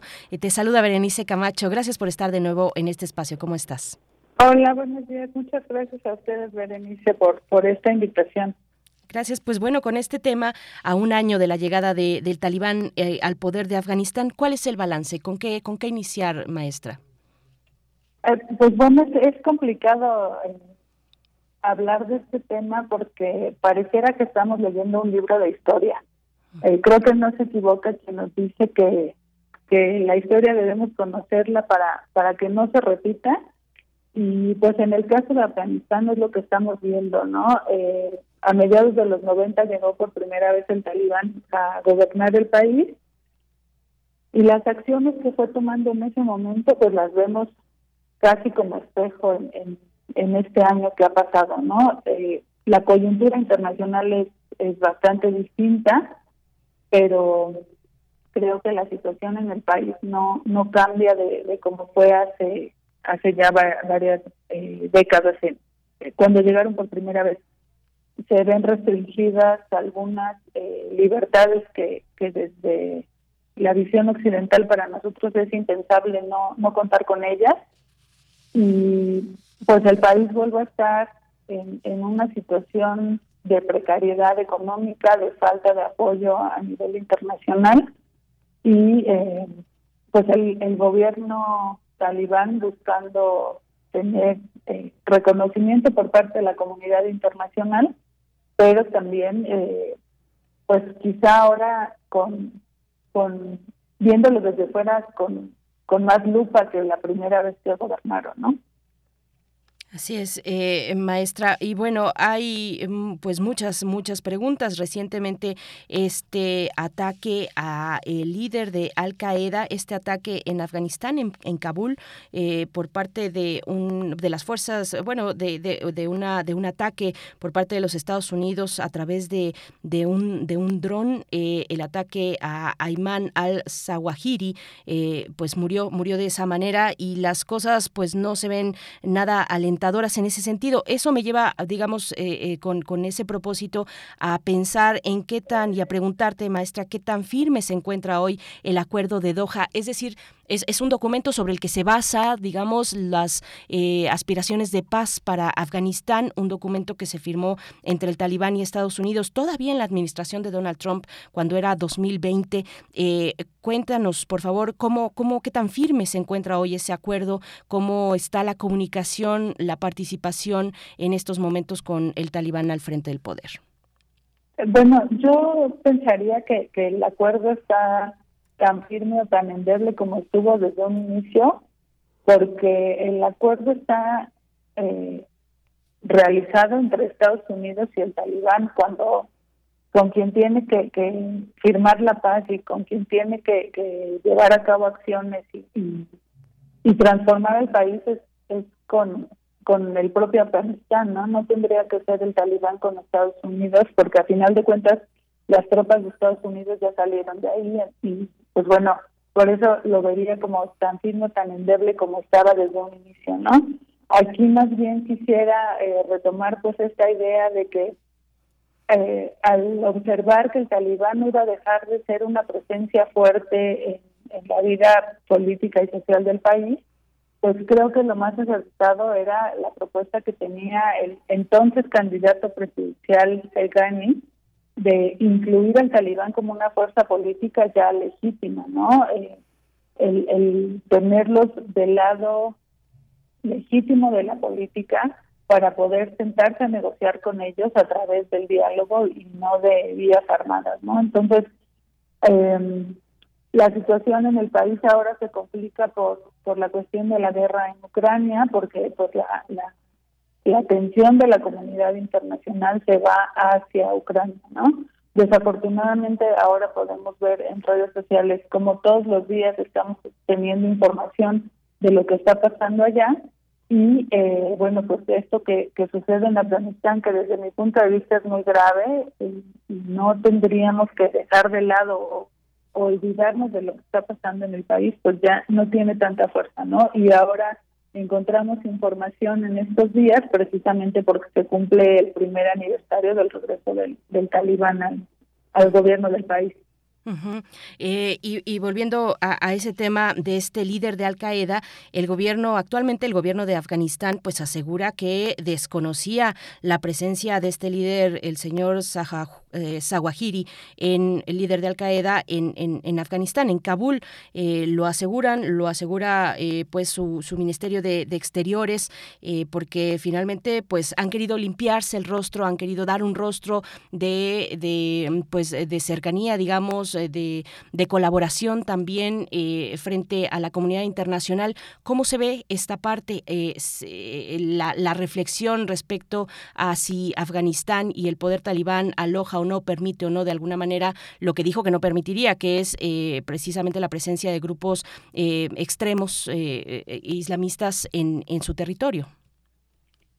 Bueno, pues yo sinceramente hace un año pensaba que eh, una vez que el talibán tomara el, control de todo el país, sus políticas restrictivas iban a ser mucho más extremas que, que en la primera ocasión. pero al ser un contexto internacional distinto, al haber ya eh, un conocimiento más generalizado de quiénes son y cómo se comportan, pues justo buscan este tipo de, acercamientos, ¿no? Decir, no vamos a permitir eh, que, que se desarrollen. Yo pondría entre corchetes otra vez grupos terroristas en nuestro territorio. Eh, vamos a ser respetuosos de los derechos, incluidos los derechos de las mujeres, cosa que pues estamos viendo que, que no está sucediendo como, como lo habían manifestado. Y creo que aquí el riesgo de la situación en el país es precisamente la inestabilidad que genera la salida de Estados Unidos, el que vuelva a asumir el control del país el régimen talibán y que eh, persistan movimientos eh, opositores, ¿no? Ahora no son con tanta eh, presencia como lo fue eh, en la primera en el primer gobierno talibán con la Alianza del Norte. Eh, no se identifican tantos grupos que pudieran unirse contra el talibán, pero precisamente esta situación de, inestabilidad política, de inseguridad, es lo que en, los 90 permitió que, se formara ahí Al Qaeda, ¿no? Entonces, el, el por un lado el régimen dice no lo vamos a permitir, pero al mismo tiempo la situación es tan insostenible que, eh, bueno, se sabe que este tipo de grupos ofrecen eh, el dinero, que es algo que necesita el régimen para subsistir, ¿no? Y al no tener eh, los fondos que, que fluían de manera más o menos regular mientras eh, no gobernaba el talibán, pues el, el país está sumido en una situación muy complicada económicamente, lo que pues permite que, que existe esta posibilidad de, bueno, nosotros no lo vamos a permitir, pero a lo mejor tampoco vamos a hacer nada, vamos a hacer mucho, porque no surja o resurjan estos grupos, ¿no? Y que ahora se suma no solo eh, esta posibilidad de que se re- reconfigure Al Qaeda en el territorio, sino que también está latente eh, la amenaza del Estado Islámico, ¿no? Que como ya mencionaban al inicio de la nota, pues ha llevado a cabo diferentes eh, atentados en el país, incluida la capital. La, la adversidad, la carencia, la, la precariedad económica, eh, pues golpea a una gran parte de la población, pero tal vez la más vulnerable, eh, no sé, es la pregunta, ¿quiénes son los más vulnerables o las más vulnerables? Yo veo ahí a, a, pues a las mujeres y a las niñas respecto no solamente a temas de, eh, educativos, pero también porque se ha restringido el acceso al empleo, el acceso a la educación, a la educación secundaria particularmente, además. Eh, ¿cuál, es, ¿Cuál es la situación de las mujeres afganas que permanecieron en el país, maestra? Sin duda, eh, los más vulnerables eh, se encuentran principalmente eh, los niños, ¿no?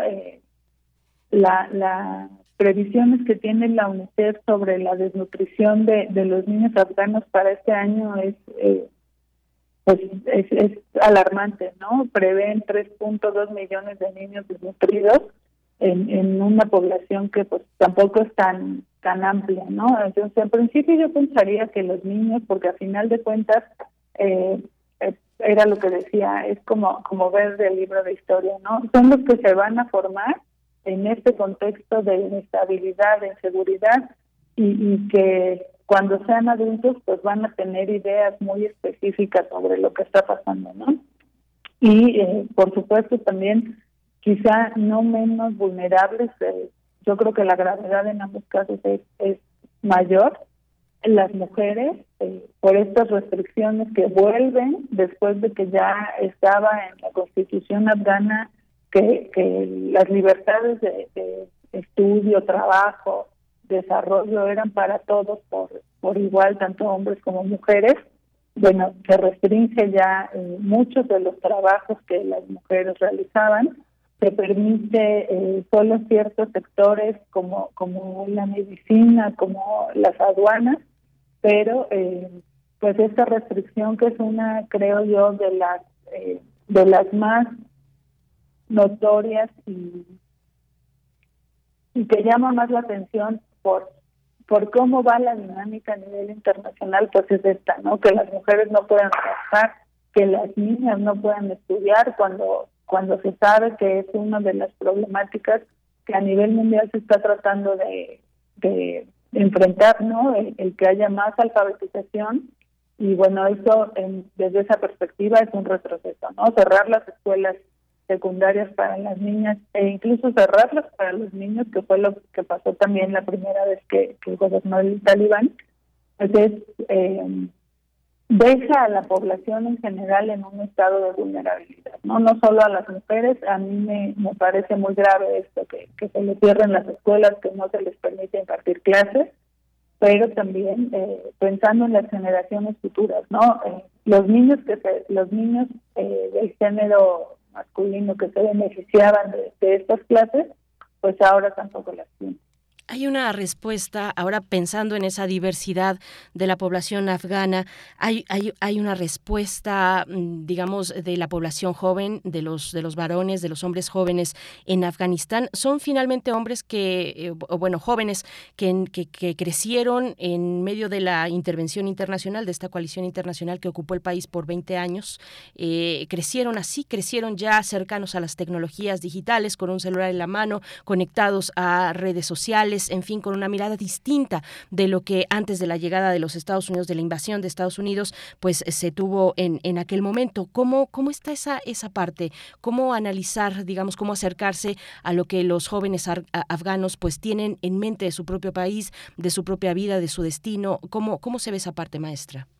Bueno, yo aquí sí pensaría que la situación es similar a la de otros países, ¿no? Que esta facilidad de acceso a las tecnologías, a las redes sociales, pues solo se da en las zonas más urbanas, que en este caso serían las ciudades principales de- del país, pero eh, pues la situación conforme se va haciendo más rural en la población o, o en las zonas, se va haciendo también más difícil el acceso a estos servicios, ¿no? Eh, si es difícil el acceso al agua y al saneamiento básico, que es fundamental para el desarrollo de las personas, pues quizá el acceso a las redes sociales está en sectores de población mucho más restringidos, ¿no? Entonces, eh, algo que, que podríamos pensar de, la sociedad afgana es que es una sociedad resiliente que ha eh, resistido décadas de, enfrentamientos armados y que aún así eh, pues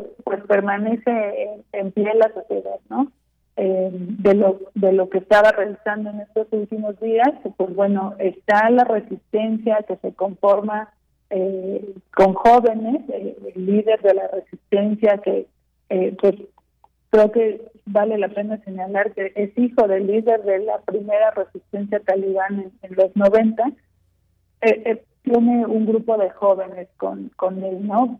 Que son los que de alguna manera crecieron con, con esta visión de, de rechazo hacia el talibán. Pero también eh, en la primera ocasión que, que el talibán gobernó el país y que fue tomando fuerza en, muy poco tiempo, pues era precisamente porque cuando llegaban a las, a las poblaciones alejadas, a las poblaciones rurales, presentaban un- una situación de estabilidad que no les daba el contexto de guerrilla interna. Ahora es lo mismo, los actores son distintos, ¿no? Es un contexto o es una situación de estabilidad que presentan ante la salida de Estados Unidos.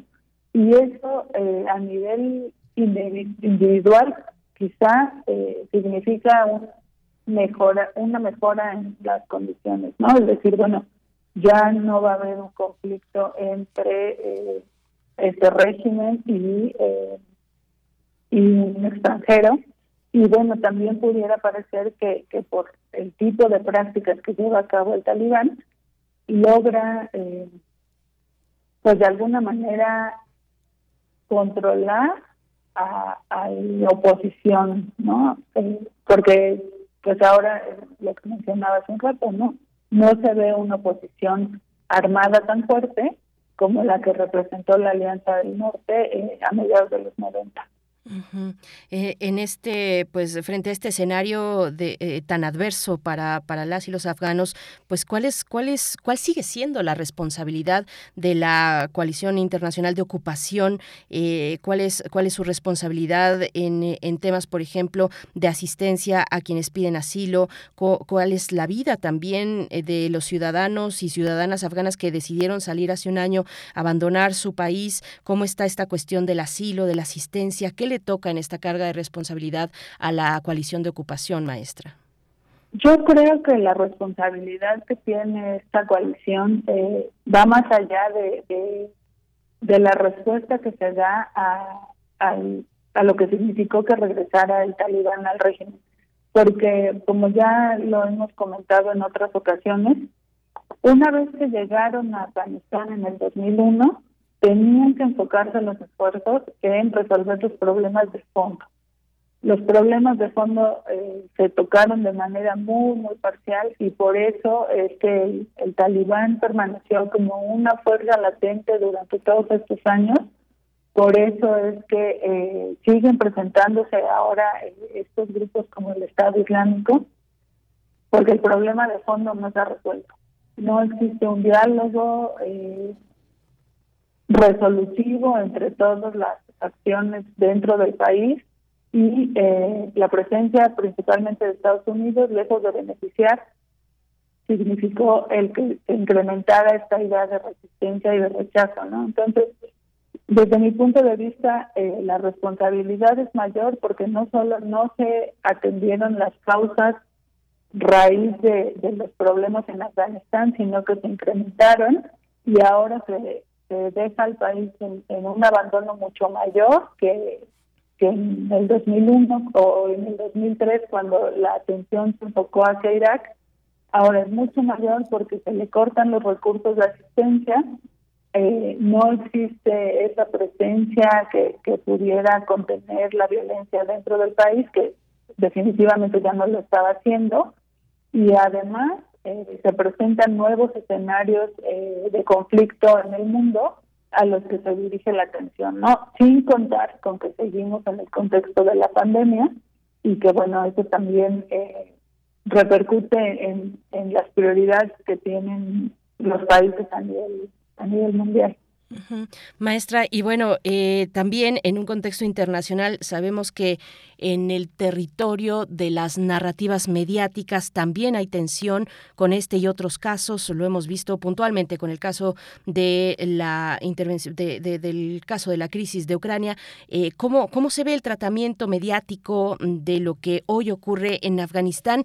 Uno, a, a propósito de este año del regreso del talibán al poder, pues a- uno puede encontrar mm, documentales, reportajes y crónicas y demás de, sobre todo de medios internacionales eh, occidentales sobre la situación, la situación de las niñas, de los niños. A uno le ponen ahí a veces sin muchos contrastes entre lo rural y lo, y lo urbano, precisamente lo que está mencionando usted, eh, maestra, eh, pero nos ponen ahí pues la situación de las mujeres y las niñas que regresaron al burka, que no pueden salir solas sin un acompañante varón de su familia, bueno, y qué hacer con las con las viudas, con las con, con otras mujeres que no tienen eh, en su familia a, un hombre que les que les acompañe. Eh, se, narra también pues la en esta desesperación por la falta de alimento, el, hambre que ha llevado a familias a vender a sus hijas, a sus hijas niñas, a sus hijas eh, pues adolescentes, el incremento del matrimonio infantil, en fin, todas estas cuestiones que a veces no se distingue si están ocurriendo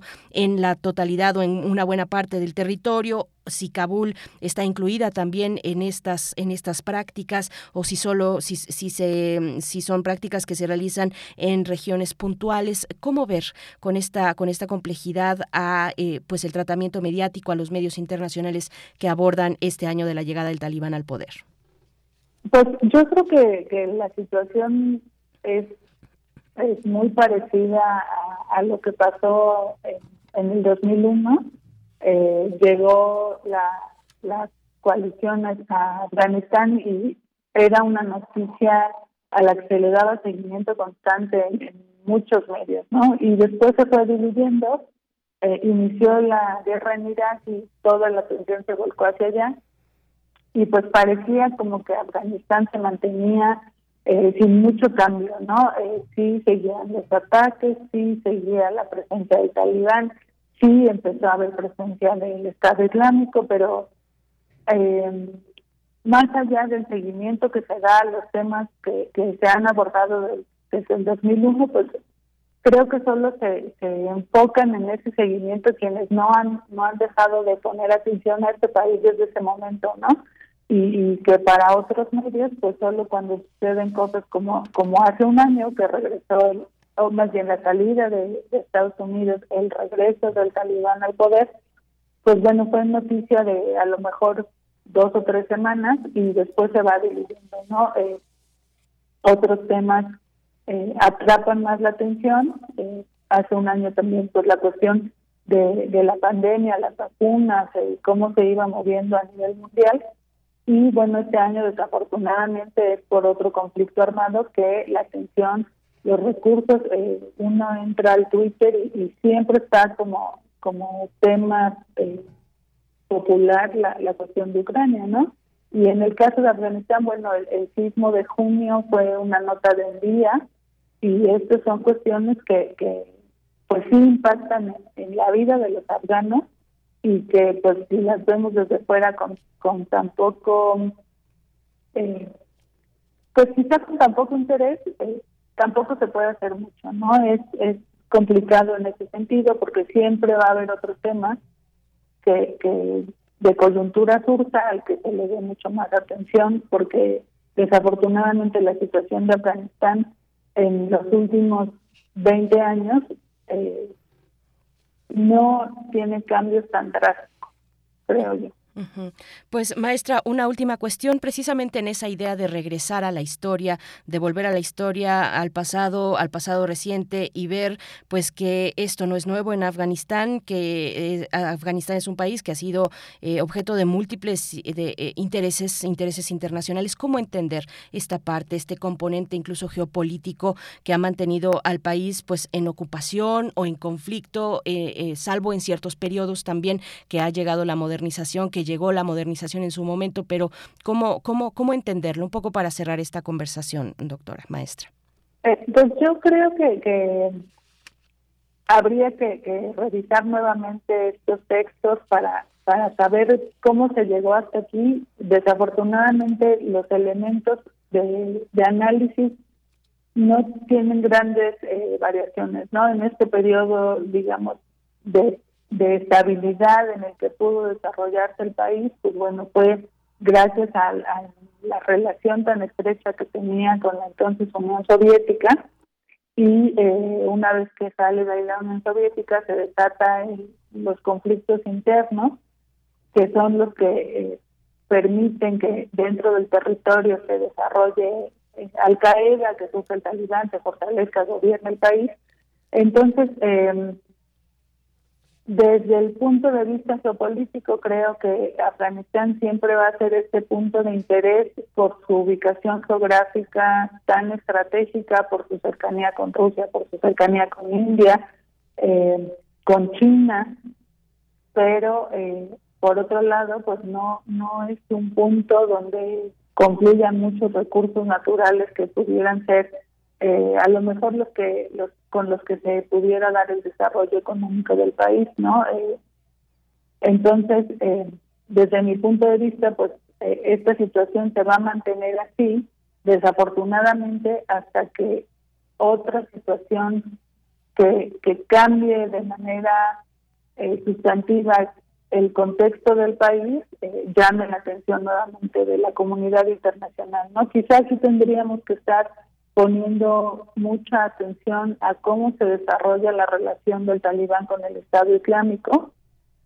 porque, eh, pues bueno, la presión económica que tiene el régimen puede ser un punto de partida para establecer eh, negociaciones o, o, o relaciones de otra índole con, con este grupo, que fue lo que sucedió con Al Qaeda, ¿no? Entonces, eh, ahí es donde hay que tener eh, a lo mejor la mirada puesta en qué va a suceder en los próximos eh, meses, en los próximos años, y también quizá pudiéramos pensar que el talibán desde esta lógica de, de buscar el reconocimiento del exterior, quizás se acerque más a, eh, a no hacer prácticas tan estrictas como las que conocemos de ellos y buscar relacionarse con los países. Pero bueno, esto lo veo un poco más complicado.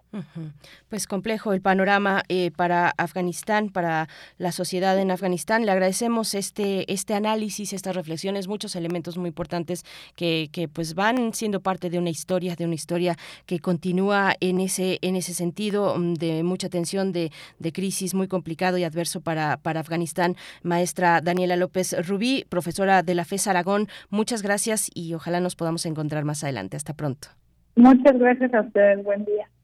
Buen día. 8 con 38 minutos. Vamos a hacer una pausa musical. Estamos leyendo sus comentarios sobre este tema, eh, pero por el momento vamos a, a un poco de música. Flor de Jamaica a cargo de esta canción que se titula Huesos.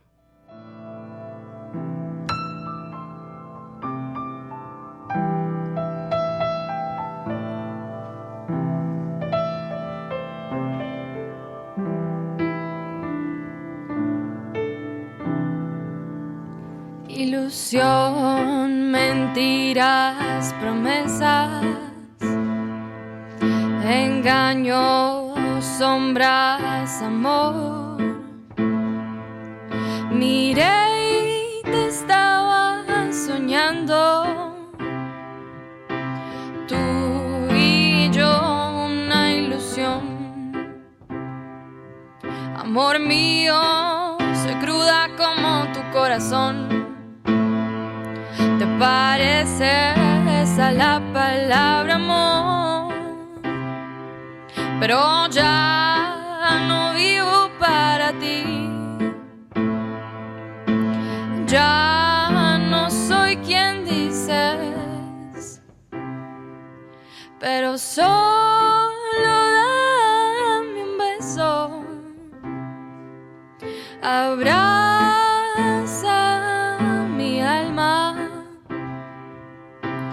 Sobre mí están tus huesos que me consumen nada más. Amor mío, soy cruda como tu corazón. ¿Te parece esa la palabra amor? Pero ya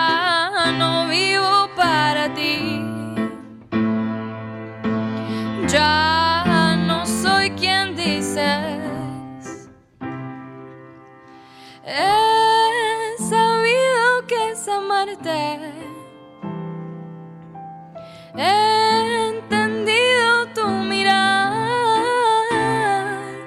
Y sigo, sigo esperando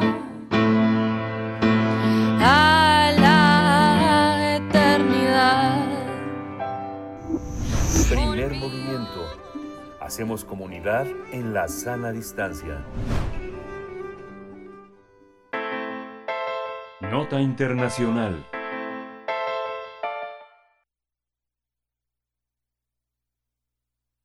La Fiscalía de Perú anunció la apertura de una sexta investigación contra el presidente del país, Pedro Castillo, y el exministro de Vivienda, Heiner Alvarado, por presunta corrupción en la adjudicación de obras públicas. De acuerdo con el Ministerio Público, el objeto de la investigación está referido a las obras adjudicadas en las provincias de Chota, Cajamarca y Cajatambo, Lima. De hecho, por este caso y para seguir con las averiguaciones, en días pasados fueron detenidos Jennifer Paredes, cuñada del presidente, los hermanos empresarios Hugo y Angie Espino y el alcalde de Anguía, José Nenil Medina. La Fiscalía acusa a este grupo de formar una red de corrupción y lavado de activos dirigida por el presidente peruano. De acuerdo con la tesis de esta dependencia, Alvarado coordinaba con conocimiento del mandatario la adjudicación de obras de infraestructura a empresas de conocidos de Castillo en forma ilegal y específicamente a una compañía en la que trabajaba la cuñada del jefe de Estado, Jennifer Paredes. Con la nueva investigación de la Fiscalía, el gobernante acumula seis denuncias, cinco de ellas por presunta corrupción, cometidas supuestamente durante su gobierno que inició en julio de 2021. Tendremos un análisis sobre las acusaciones de corrupción contra el mandatario y miembros de su familia. Nos acompaña para ello Jacqueline Fox. Ella es periodista, colaboradora en Perú del diario El País y autora del libro Mecanismos de la posverdad. Jacqueline Fox, muchas gracias por participar esta mañana, por aceptar esta invitación. Te saludamos desde México, aquí en Radio UNAM. Te saluda Berenice Camacho al micrófono. ¿Cómo te encuentras? Buenos días. Buenos días, Berenice. Gracias por el interés en lo que nos está ocurriendo por aquí. Pues, pues mucho, mucho interés, una atención política importante. Eh, gracias, Jacqueline. Cuéntanos cuál es la situación política del país a un año de la llegada al poder del presidente Castillo. Eh, quizá lo primero que podría destacar es que la inestabilidad política que vive el Perú es ya bastante larga. Digamos que mm, estos, estas seis investigaciones fiscales al presidente Castillo añaden como un piso más a una situación de mm, agotamiento del sistema político eh, con partidos políticos que se llaman así, pero que actúan básicamente por intereses particulares y no gobernando en relación a las necesidades del país que se han agudizado durante la pandemia. Entonces, eh, el enfrentamiento que vemos entre el Congreso con el Ejecutivo, a raíz de estas denuncias de corrupción al presidente y al entorno del presidente, eh, han llevado al, Perú a una situación como de no clara salida, ¿no? Está todo empantanado con un Congreso también muy deslegitimado, tiene una desaprobación mayor que la desaprobación del presidente. Y lo otro que habría que recordar también para eludir a este sistema político eh, agotado es que los siete o seis presidentes anteriores a Castillo, Fujimori, Toledo, Alan García, Ollanta Humala, Pedro Pablo Kuczynski y Martín Vizcarra, eh, estuvieron también investigados por corrupción, algunos recibieron condena por corrupción y por otros delitos. Seguimos esperando la extradición de Alejandro Toledo por irregulares adjudicaciones de obras públicas, es decir, acusaciones similares, o mejor dicho, condena similar a lo que en este momento se le investiga al presidente Castillo eh, Ollanta Humala y Pedro Pablo Kuczynski también afrontan procesos eh, judiciales. En el caso de Humala ya está en juicio. Pedro Pablo Kuczynski sigue bajo investigación fiscal con detención domiciliaria. Vizcarra está inhabilitado para ejercer cargos públicos por eh, una investigación eh, de corrupción cuando él fue gobernador regional. Entonces, Castillo es como uno más en esta eh, infeliz lista de eh, gobernantes que se aprovecharon de su cargo en el eh, en el gobierno para eh, recibir sobornos o favorecer a ciertos grupos, ¿no? Jacqueline Fox, pon, po- eh, por favor, acláranos un poco de cuáles son las acusaciones que se le hacen al presidente Castillo. ¿Hay evidencia suficiente? ¿Qué, qué dice la gente? ¿Es evidente o no que, que- el presidente incurrió en algún momento en presuntos delitos, por ejemplo, de corrupción? ¿De qué van estas acusaciones y cuál es eh, el sustento pues que se alcanza a ver desde fuera? Las primeras eh, denuncias que surgieron, eh, digamos, la primera mm, denuncia es presentada por quien era en ese momento la fiscal general Zoraida Ábalos en enero y es sobre la injerencia del presidente en los ascensos militares y también hay indicios de su eh, injerencia indebida en los ascensos de policías, de oficiales de policías que habrían pagado eh, sobornos para ser ascendidos. Eh, entonces, esas son las, las primeras investigaciones, son por tráfico de influencias en los ascensos militares y policiales. Y luego las, am, las investigaciones fiscales que están relacionadas con volúmenes de dinero mayor que supuestamente habrían sido sobornos que circularon entre personas del entorno del, del presidente, digamos las personas de mayor confianza del presidente, incluido el secretario general de la presidencia y dos ministros y otras personas, eh, son por la adjudicación de obras públicas, es decir, contratos para construir un puente, contratos para obras de agua potable y saneamiento eh, y obras de mejora de la infraestructura de, un, de una escuela pública. Eh, son, digamos, veintitantas eh, obras públicas que habrían sido adjudicadas mm, de manera mm, intencional, por decirlo de alguna forma, eh, eh, por el grupo que coordinaba alrededor del presidente para favorecer a determinadas eh, empresas, mm, digamos, no las empresas de siempre que ganan las obras públicas, sino otras. Es como, por decirlo de alguna manera, como que durante el gobierno de Castillo han entrado otro tipo de intereses a tratar de aprovecharse de la posibilidad de hacer negocios, ¿no? Y eh, y los y dos las dos últimas eh, mm, denuncias fiscales que tiene son por encubrimiento. Eh, entonces hay las, las digamos las mayores que implican mayor volumen de dinero tienen que ver con esta ah, estas licitaciones adjudicadas irregularmente que la fiscalía les llama licitaciones fraudulentas y eh, hay un grupo especial de fiscales que ha sido formado en julio para investigar lo que llaman la corrupción en el poder, es decir, la corrupción del presidente y de su entorno.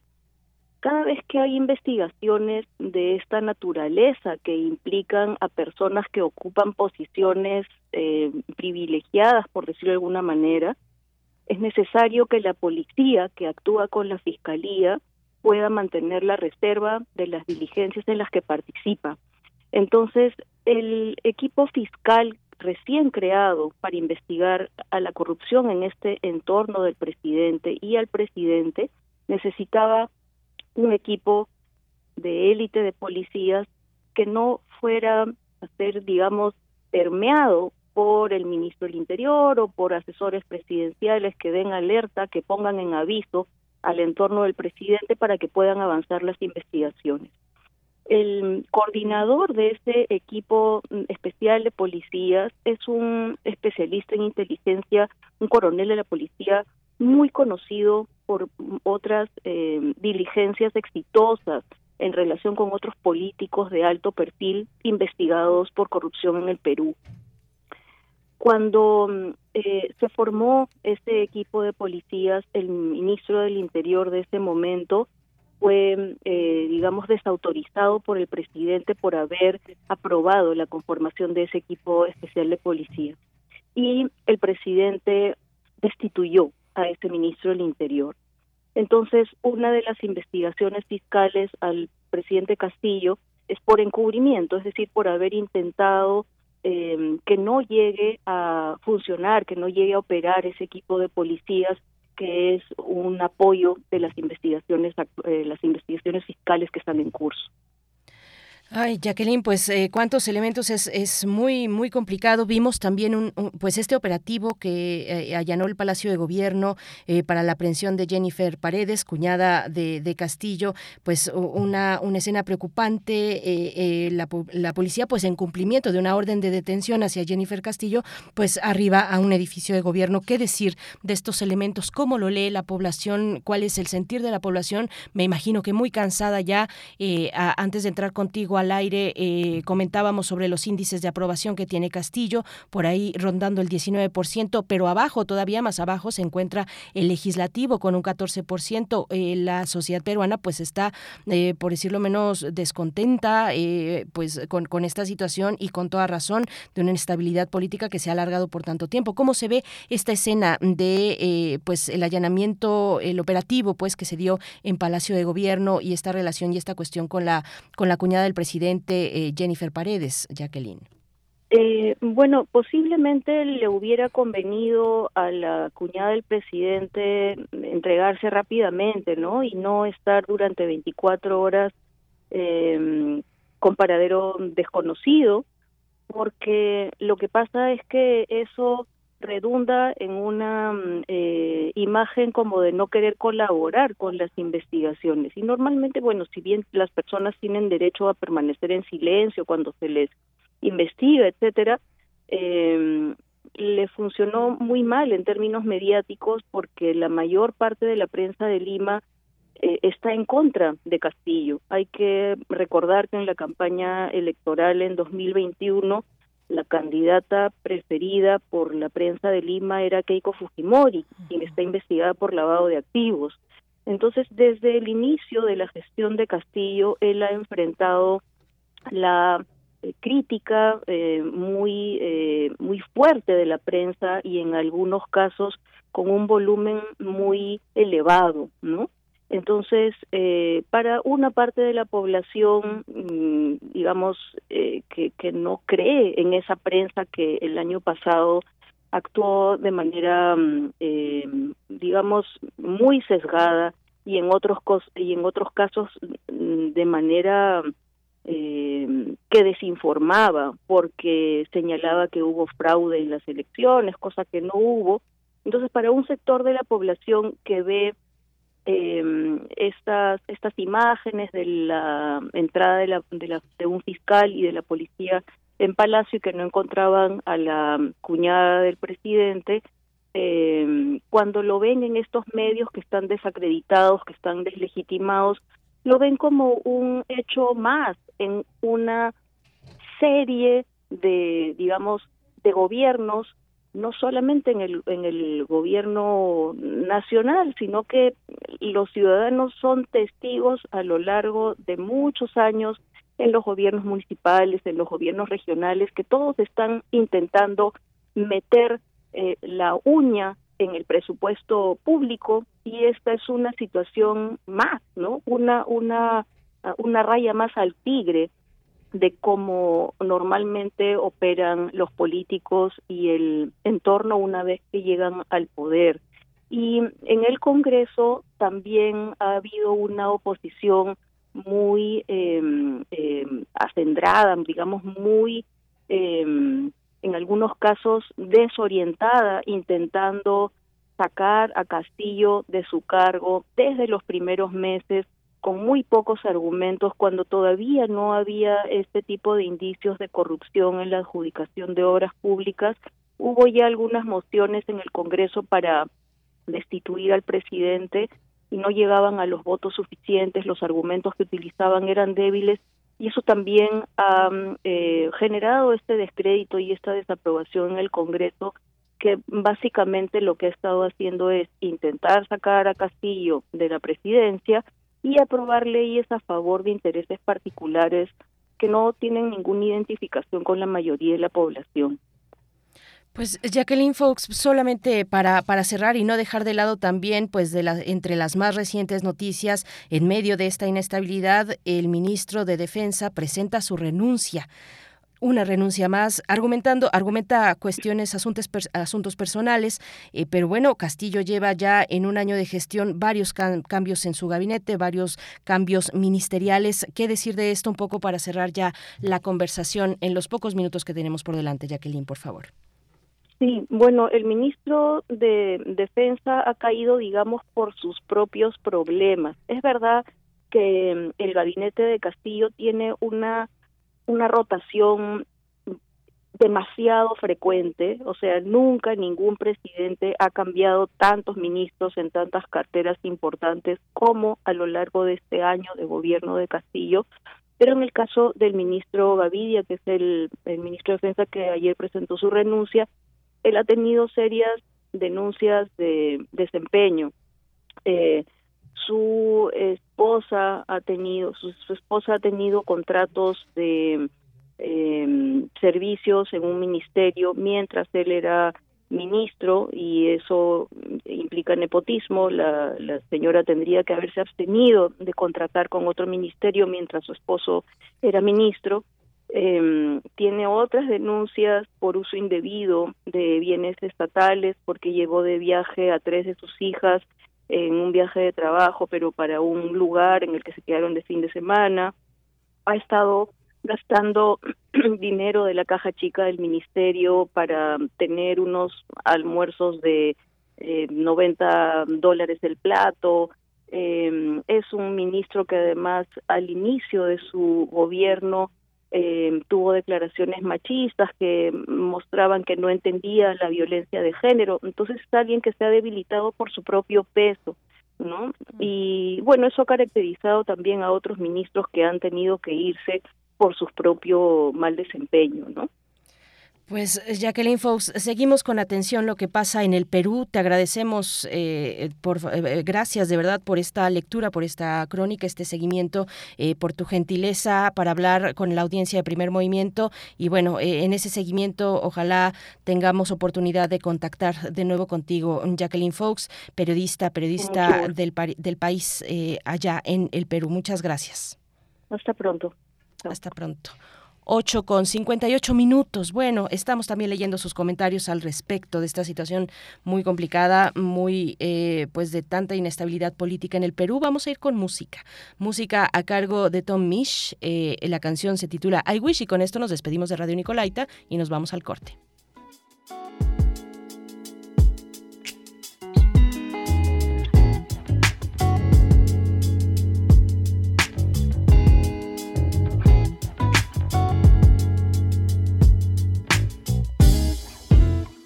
I wish you'd known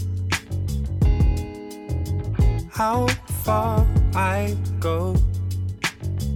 I was lost in my mind, lost in my mind. I was lost in my mind.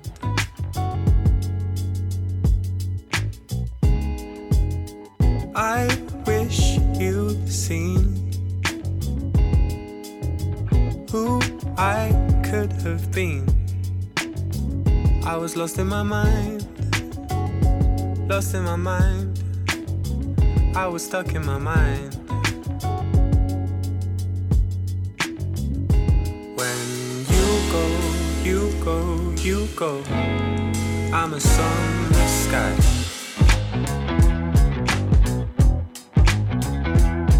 When you go, you go, you go. I'm a sky.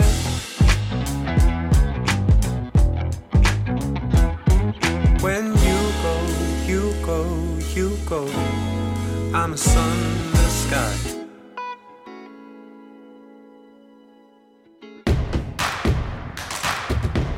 Síguenos en redes sociales. Encuéntranos en Facebook como Primer Movimiento y en Twitter como arroba PMovimiento. Hagamos comunidad.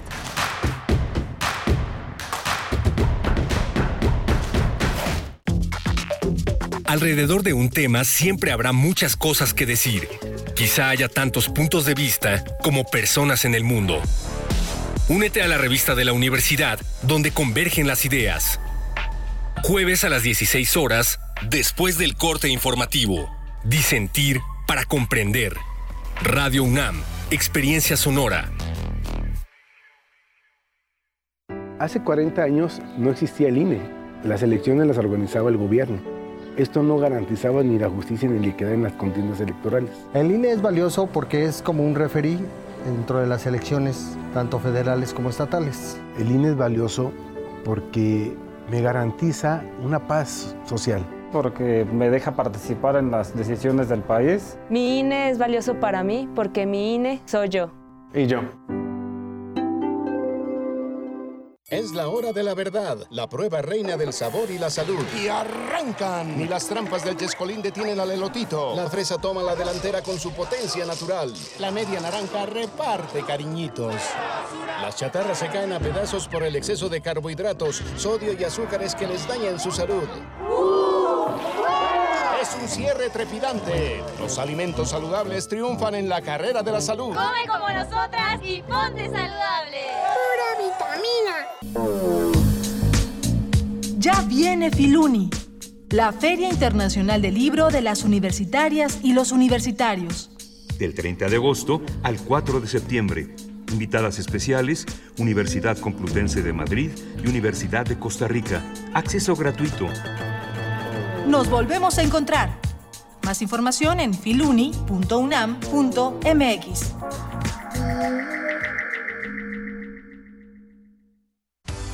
Durante la pandemia, la UNAM no se detuvo y logramos números muy positivos. Más de 200.000 estudiantes obtuvieron becas para bachillerato, licenciatura o posgrado. Entregamos más de 68.000 tabletas. Triplicamos nuestras aulas virtuales a más de 88.000. Con más estudiantes beneficiados, nos refrendamos como la Universidad de la Nación. Somos positivamente UNAM. Encuentra la música de primer movimiento día a día en el Spotify de Radio UNAM y agréganos a tus favoritos.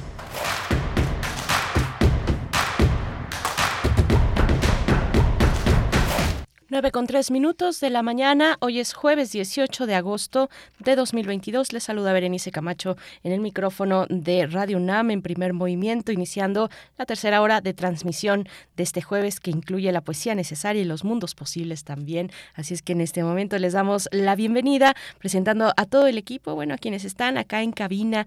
Me encuentro yo en cabina y frente a mí, del otro lado del cristal, se encuentra Violeta Berber en la asistencia de producción, Arturo González en los controles técnicos técnicos operando la consola de la cabina de FM de Radio UNAM aquí en Adolfo Prieto 133 en Colonia del Valle, Tamara Quirós con sana distancia atendiendo sus comentarios en redes sociales y bueno, con muchos eh, todavía con varias reflexiones por delante y las que hemos tenido en esta mañana, yo creo que muy muy interesantes. Dedicamos la hora anterior completa a hablar de temas internacionales tan importantes como lo que ocurre en Afganistán eh, y también la crisis política, la tensión política mm, más que tensión, es una, un proceso de inestabilidad política que atraviesa el Perú eh, ahora con esta, una sexta investigación que se suma contra el presidente Pedro Castillo por distintos eh, delitos, presuntos delitos de corrupción, de tráfico de influencias, eh, se ve involucrada también integrantes de su familia, en fin, un, un momento muy complicado que, tu, que pues tuvimos esta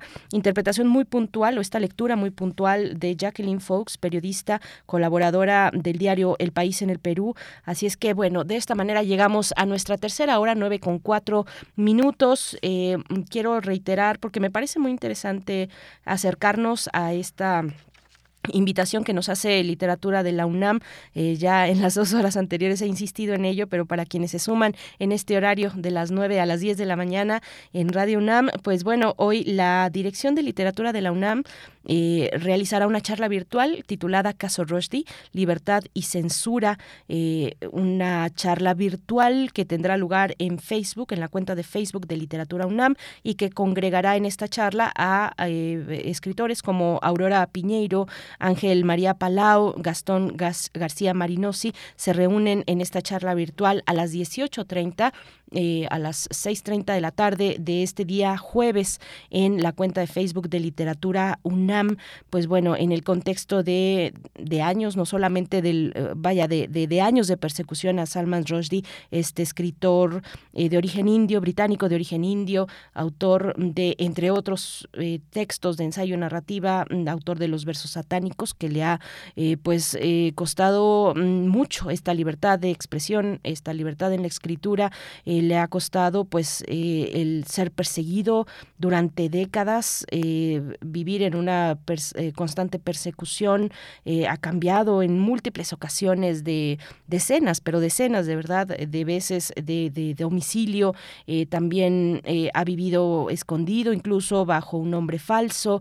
Y bueno, el pasado 12 de agosto sabemos fue víctima de un ataque, de un ataque violento mientras se desarrollaba una charla que él impartía en Nueva York y bueno, se encuentra hospitalizado hasta el día de hoy. Así es que, bueno, una charla interesante me parece la que vamos a poder presenciar por parte de Literatura UNAM que convoca a esta tarde 18.30 Caso Rushdie, Libertad y Censura en su cuenta de Facebook. Bien, pues ahí está la invitación que les reiteramos en esta mañana. Y también también bueno hoy vienen los mundos posibles viene a continuación la poesía necesaria y los mundos posibles. El doctor Alberto Betancourt doctor en historia profesor de la Facultad de Filosofía y Letras de la UNAM coordinador del observatorio del G20 también ahí en Filosofía y Letras nos hablará de China a través de la de su ciencia ficción.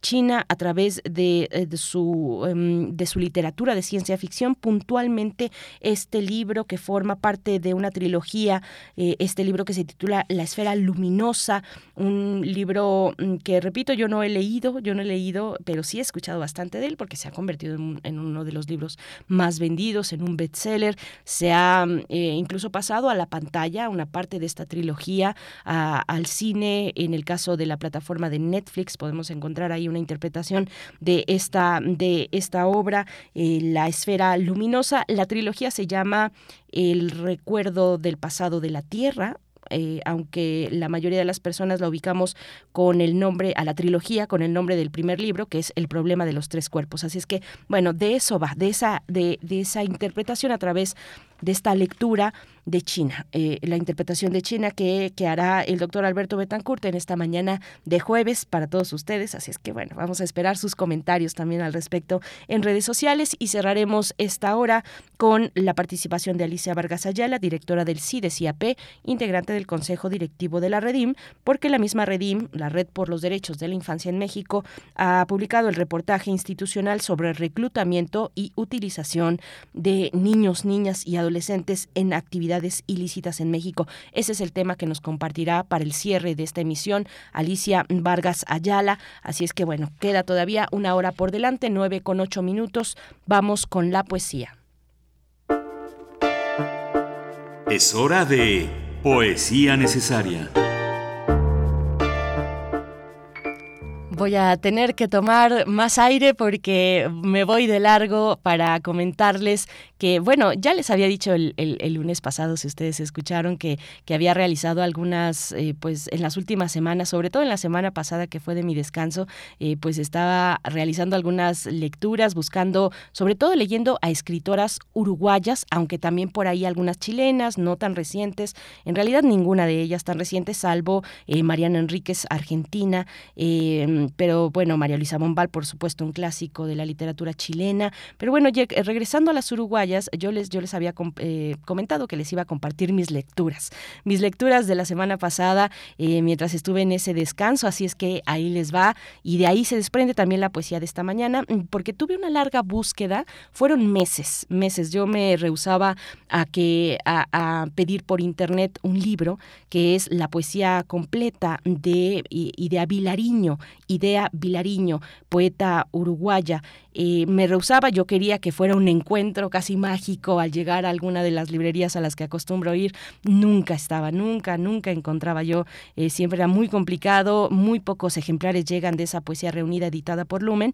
Eh, y pues bueno, la encontré al fin la semana pasada, al mero inicio de mis vacaciones y soy muy feliz. Así es que bueno, les voy a compartir un poquito de esas referencias buscando a Idea Vilariño. También he encontrado algunas otras autoras uruguayas igualmente, unas más conocidas que otras, desde Marosa Di Giorgio, Marosa Di Giorgio, que es una maravilla, eh, que bien podría ser la escritora favorita de un furro, eh, de cualquier furro, furro que se precie, y bueno, su, escritura es como salida del jardín de las delicias del bosco, así, pero todo ocurriendo en el mismo plano, es muy recomendable, de, verdad, es, eh, es única Marosa Di Giorgio, por ella también llegué, a través de ella llegué a la francesa Rachilde, por el tema o el tópico de la sexualidad o más bien de la perversión en ambos casos, tanto de Marosa eh, como de Rachel, bueno, Rachel del siglo XIX, eh, pero bueno, eh, ahí también recomiendo Siguiendo la línea de las uruguayas, Armonía Somers,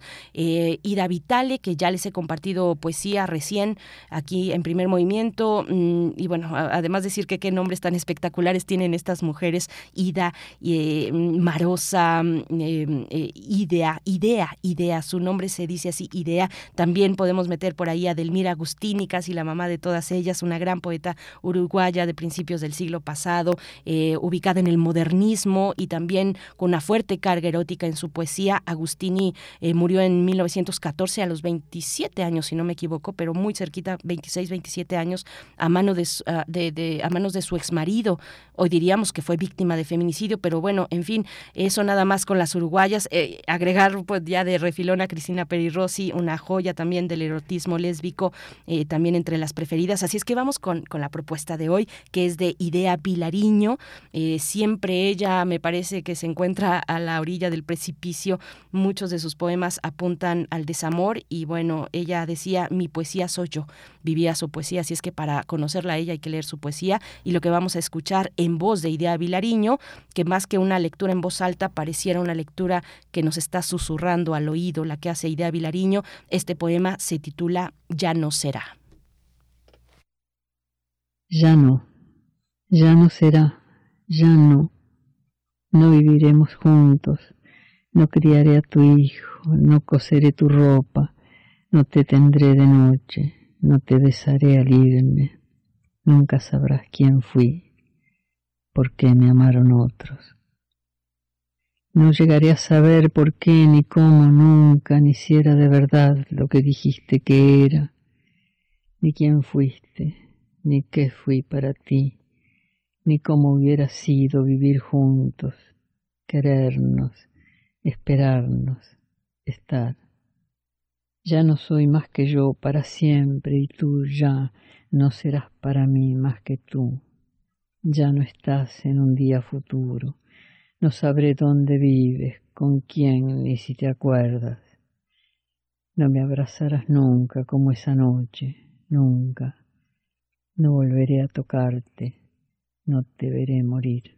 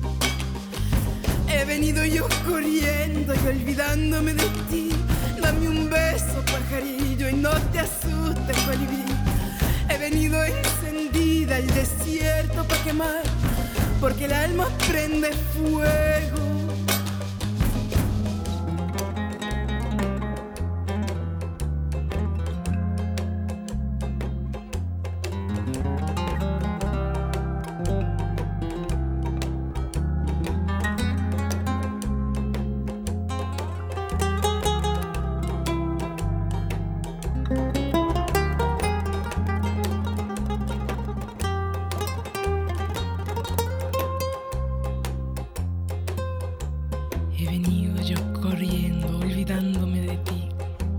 Dame un beso, pajarillo, y no te asustes, colibrí. He venido encendida al desierto para quemar, porque el alma prende fuego cuando deja de amar.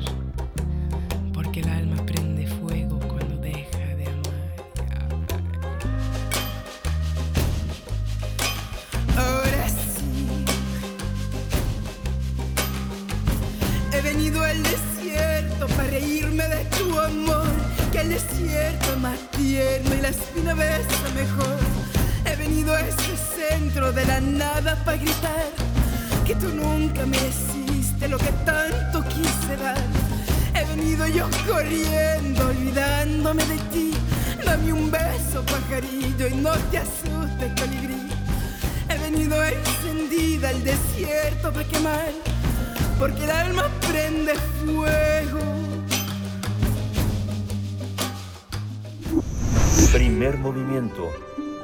Comunidad en la sana distancia. Mundos posibles. Saludamos esta mañana de jueves al doctor Alberto Betancourt, que nos hablará de la esfera luminosa, el nacimiento de la tragedia y la ciencia ficción china. El doctor Alberto Betancourt, ustedes lo saben, es doctor en historia y profesor de la Facultad de Filosofía y Letras de nuestra querida universidad, coordinador ahí mismo en Filosofía y Letras del Observatorio del G20 y participa con nosotros, pues trayéndonos la visión de los mundos posibles eh, cada jueves aquí en Primer Movimiento. Querido Alberto Betancourt, ¿cómo estás esta mañana? Te saluda Berenice Camacho hoy en ausencia de Miguel Ángel Quemain, que te deja también sus saludos. ¿Cómo te encuentras? Hola Berenice, ¿qué tal? Muy buenos días. Le mandamos un saludo a Miguel Ángel. Pues fíjate que me encuentro muy contento de estar en la ciudad universitaria y de reencontrar una un campus con toda la comunidad presente. La verdad es que da mucha emoción. Hace unos días me encontré a una amiga que es padrísimo encontraste con tus amigos en los pasillos me encontré a la profesora Claudia Lucotti y ella dijo una frase que para mí resume la emoción que se siente de regresar a clases presenciales. Ella dijo esto, si es vida, y yo estoy completamente de acuerdo, esto sí es vida pues a revitalizarnos, a cargarnos de nosotros mismos, a encontrarnos una vez más. Es muy emocionante regresar a, nuestros espacios, a nuestra convivencia, querido Alberto Betancourt. Y pues bueno, un abrazo, un abrazo a toda la comunidad que nos escucha, a tus alumnos, a tus alumnas. Y pues cuéntanos, ¿de qué va? Yo tengo que confesar, ya lo he hecho desde el principio cuando presentaba esta, esta charla contigo, que yo no he leído este, este libro que se desprende de una trilogía, este libro La Esfera Luminosa, pero te escucho con mucha atención y mucha curiosidad también de pensar en China a través de, de una publicación, un libro de ciencia ficción que es también un bestseller. Bueno, es un libro que se ha traducido a múltiples idiomas. Cuéntanos, Alberto Betancourt, ¿de qué va? Gracias, Berenice. Pues, mira, eh, Federico Nietzsche se preguntaba en su libro El origen de la tragedia, ¿cómo es que una determinada circunstancia histórica lleva a un pueblo a producir un cierto género literario? Él en particular se está preguntando cómo es que surge la tragedia griega y qué significa que surja en un cierto contexto. Digamos, ¿cuál es la relación entre circunstancia histórica y estilo literario y género literario particularmente? Y yo creo que es muy interesante asomarnos al fenómeno de la proliferación del género de la ciencia ficción china y preguntarnos pues qué tiene que ver con el momento histórico que está viviendo ese país eh, hermano como lo son todos los pueblos del mundo. Y yo creo que la novela de Liu Cixin pues es una especie de novela puente que nos permite acercarnos al desideratum y a los temores de la sociedad civil de la República Popular China. Eh, la novela particularmente del relámpago esférico de Liu Cixin, Liu Cixin, pues explora una China estremecida por un ímpetu productivo que ha tenido sus consecuencias porque provoca cambio climático e inestabilidad. Y es un texto en el que el mundo eh, representa lo que podríamos llamar inesperados cruces entre el arrobo ante la naturaleza y algo que me gusta mucho de esta novela, Berenice, es que, pues, no sé, el, autor, el personaje, perdón, comienza diciendo que hemos perdido nuestra capacidad de asombrarnos ante los fenómenos naturales, como la lluvia, como una gota de agua, como una hoja de un árbol, y específicamente él habla de un rayo, ¿no? Como cada rayo que es un fenómeno que solemos eh, nominar así genéricamente, pues en realidad cada rayo es singular, tiene una distinta duración, una forma diferente y una carga eléctrica eh, muy variada también. Entonces, eh, el texto entrecruza este arrobo ante la naturaleza, este llamado, digamos, a seguirnos asombrando de lo que ocurre en nuestro entorno. Debo decir que cuando yo la estaba revisitando por segunda vez hace como un año, estaba yo en Puerto Vallarta con un ser querido y nos tocó la fortuna, digámoslo así, de presenciar en el malecón una auténtica tormenta eléctrica desde tierra firme, desde luego, que estaba mar adentro.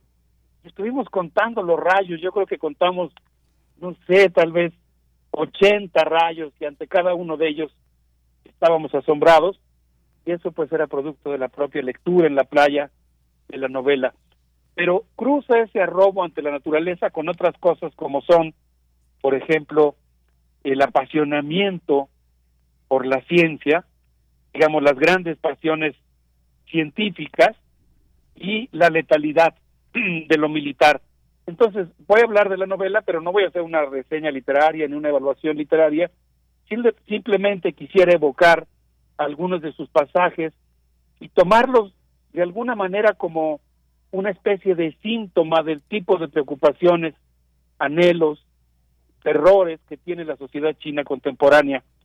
Eh, así que si te parece bien, Berenice, pues nos damos una pequeña zambullida en esta novela que a mí me gusta más llamar El relámpago esférico, aunque ha sido traducida como la esfera luminosa. ¿Qué te parece? Me parece maravilloso, querido Alberto Betancourt. No es la primera vez que comentas de esta novela, sí es la primera vez en la que te detienes en ella, así es que, y, en aquel, en algún momento ya eh, un poco reseñándola, nos habías compartido que además eh, una parte de esta trilogía, eh, o no sé si exactamente esta, este número de la trilogía, La Esfera Luminosa, se ha adaptado también a, la pantalla, se encuentra en Netflix, pero bueno, con esos elementos seguimos escuchándote, Alberto Betancourt. Gracias. E, esta novela no forma parte de la trilogía eh, que es más famosa de Liu Cixin. Esta es una novela aparte, pero bueno, de alguna manera sí es la misma atmósfera y qué gusto me da que pues tengamos esta conversación al aire que tiene estos, estas idas y vueltas, tienes toda la razón. Habíamos mencionado la novela y nos habíamos quedado con ganas porque en aquella ocasión solamente hicimos así una probadita para aludir a otro tema y ahora vamos a mencionarla un poquito más. Chen era un joven especial solía arrobarse ante una gota de agua, un rayo o un copo de nieve. La ciencia nos malacostumbra dejar de asombrarnos, esa es una de las características de esta novela. Ciencia a veces, la educación, cuando no es buena, nos malacostumbra dejar de asombrarnos como si hubiera dos rayos iguales o dos gotas idénticas o dos árboles o como si no fuera cierto que cada árbol tiene su propia personalidad, o cada animal, lo que podríamos decir, su propia biografía. La novela empieza cuando el joven Chen celebraba uno de sus cumpleaños y afuera una tormenta eléctrica relampagueaba, como si el universo entero fuera de relámpagos, una cadencia de truenos y gotas de agua. Ah, la vida, Qué asunto tan curioso, dijo el papá de Chen, tan sujeta al azar. Somos como la llama de esta vela, incapaces de resistir la menor brisa. De pronto, en esa habitación en la que Chen estaba celebrando su cumpleaños, contemplando la velita que titilaba en la oscuridad, súbitamente una esfera luminosa un relámpago esférico, entró en la habitación, flotó erráticamente por un tiempo y luego se paró exactamente arriba de la cabeza del papá de Chen. Papá de Chen, curioso, asustado ante lo que estaba viendo, estiró la mano para ver de qué se trataba. Y en un instante se transformó en una estatua de ceniza. La mamá aterrada tocó con las dos manos al papá y corrió la misma suerte. Un extraño olor flotaba en el ambiente. Dice Chen en su recuerdo en esta novela que solo los ojos de las estatuas parecían vivos. Chen se acercó a sus padres unos segundos después y al rozarlos con la yema del dedo las dos estatuas se derribaron como dos avalanchas en miniatura. Chen naturalmente entró en shock. Semanas después despertó flotando en el vacío, pero eso sí, algo había captado poderosamente su atención y lo estudiaría toda la vida. Chen se convirtió en un físico cazador de relámpagos. Así empieza esta eh, novela, Berenice, que como verás, no sé qué opinas, pues tiene un inicio muy, muy poderoso. Así es, un inicio poderoso y, distópico también, ¿no? Con un tono distópico eh, en este pasaje que nos compartes, eh, pensar desde ese lugar la ciencia ficción de China es, eh, pues finalmente China mirando al futuro, al suyo y al nuestro. Es decir, es, China trazando las reglas también, los escenarios de, del futuro de la humanidad. Es, es un poco desde ahí, desde donde estoy entendiendo lo que nos compartes esta, esta mañana, Alberto Betancourt. Sí, estoy de acuerdo, es muy interesante porque por un lado pues es, digamos, la historia de China, ¿no? El desconcierto, las contradicciones del propio ímpetu de su desarrollo económico. Por otro lado, pues bueno, la excelente formación científica, el desarrollo de un gusto por la naturaleza y por la ciencia, y ahora muy pronto vamos a entrar a su entrecruzamiento con lo militar, que en cierto sentido pues resulta muy preocupante, ¿no? Una sociedad que al menos en la visión de esta novela se siente amenazada y entonces eh, está dispuesta a hacer estos cruces, estas intersecciones entre lo científico y lo militar. Ken acabó la carrera de física en un santiamén, una noche levantó la vista del libro de ecuaciones, estando en la biblioteca, y vio que una chica le sonreía. No eres como los demás, le musitó ella. Cuando regresó a su casa, él encontró su casa extraña, la casa en la que había vivido con sus papás. Él ya no era el mismo. Pasó la noche contemplando una tormenta, igual que aquella noche de su cumpleaños. Después de muchos semestres llegó a la clase el profesor Shang Bin, quien se encerraba todas las tardes en su casa a descifrar los secretos del universo. Poquito después, estoy resumiendo brevemente la carrera académica del joven Chen, fue invitado a visitar una estación meteorológica en una montaña.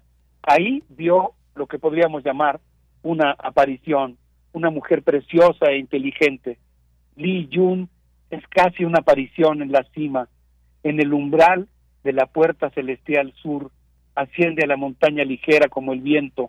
Su esbelta figura no expresa signo de fatiga. Apareció y desapareció entre la niebla. Reapareció en el pico de la, de la montaña Yu Wang. Se sentaron juntos a observar relámpagos, mientras los truenos retumbaban en el pico. Y bueno, pues así el joven Chen nos va contando cómo se va metiendo en la atmósfera de sus profesores de física y ya en el doctorado, en un momento dado, su maestro Shang Ming, experto en meteorología dinámica, le contó de las románticas expediciones meteorológicas que había hecho con su esposa y como ésta desapareció tocada por un relámpago esférico. ¿Cómo ves, Berenice? Es solo una probadita, pero nos va metiendo en esta atmósfera de cómo Chen inicia su carrera y va a empezar a vincularse muy pronto con el complejo militar eh, chino. Qué, qué, qué, deleite, Alberto Betancourt, escucharte en esta lectura que nos compartes para esta mañana. Vamos a hacer una primera pausa musical, una propuesta musical para acompañar estas reflexiones. Eh, ¿De qué se trata?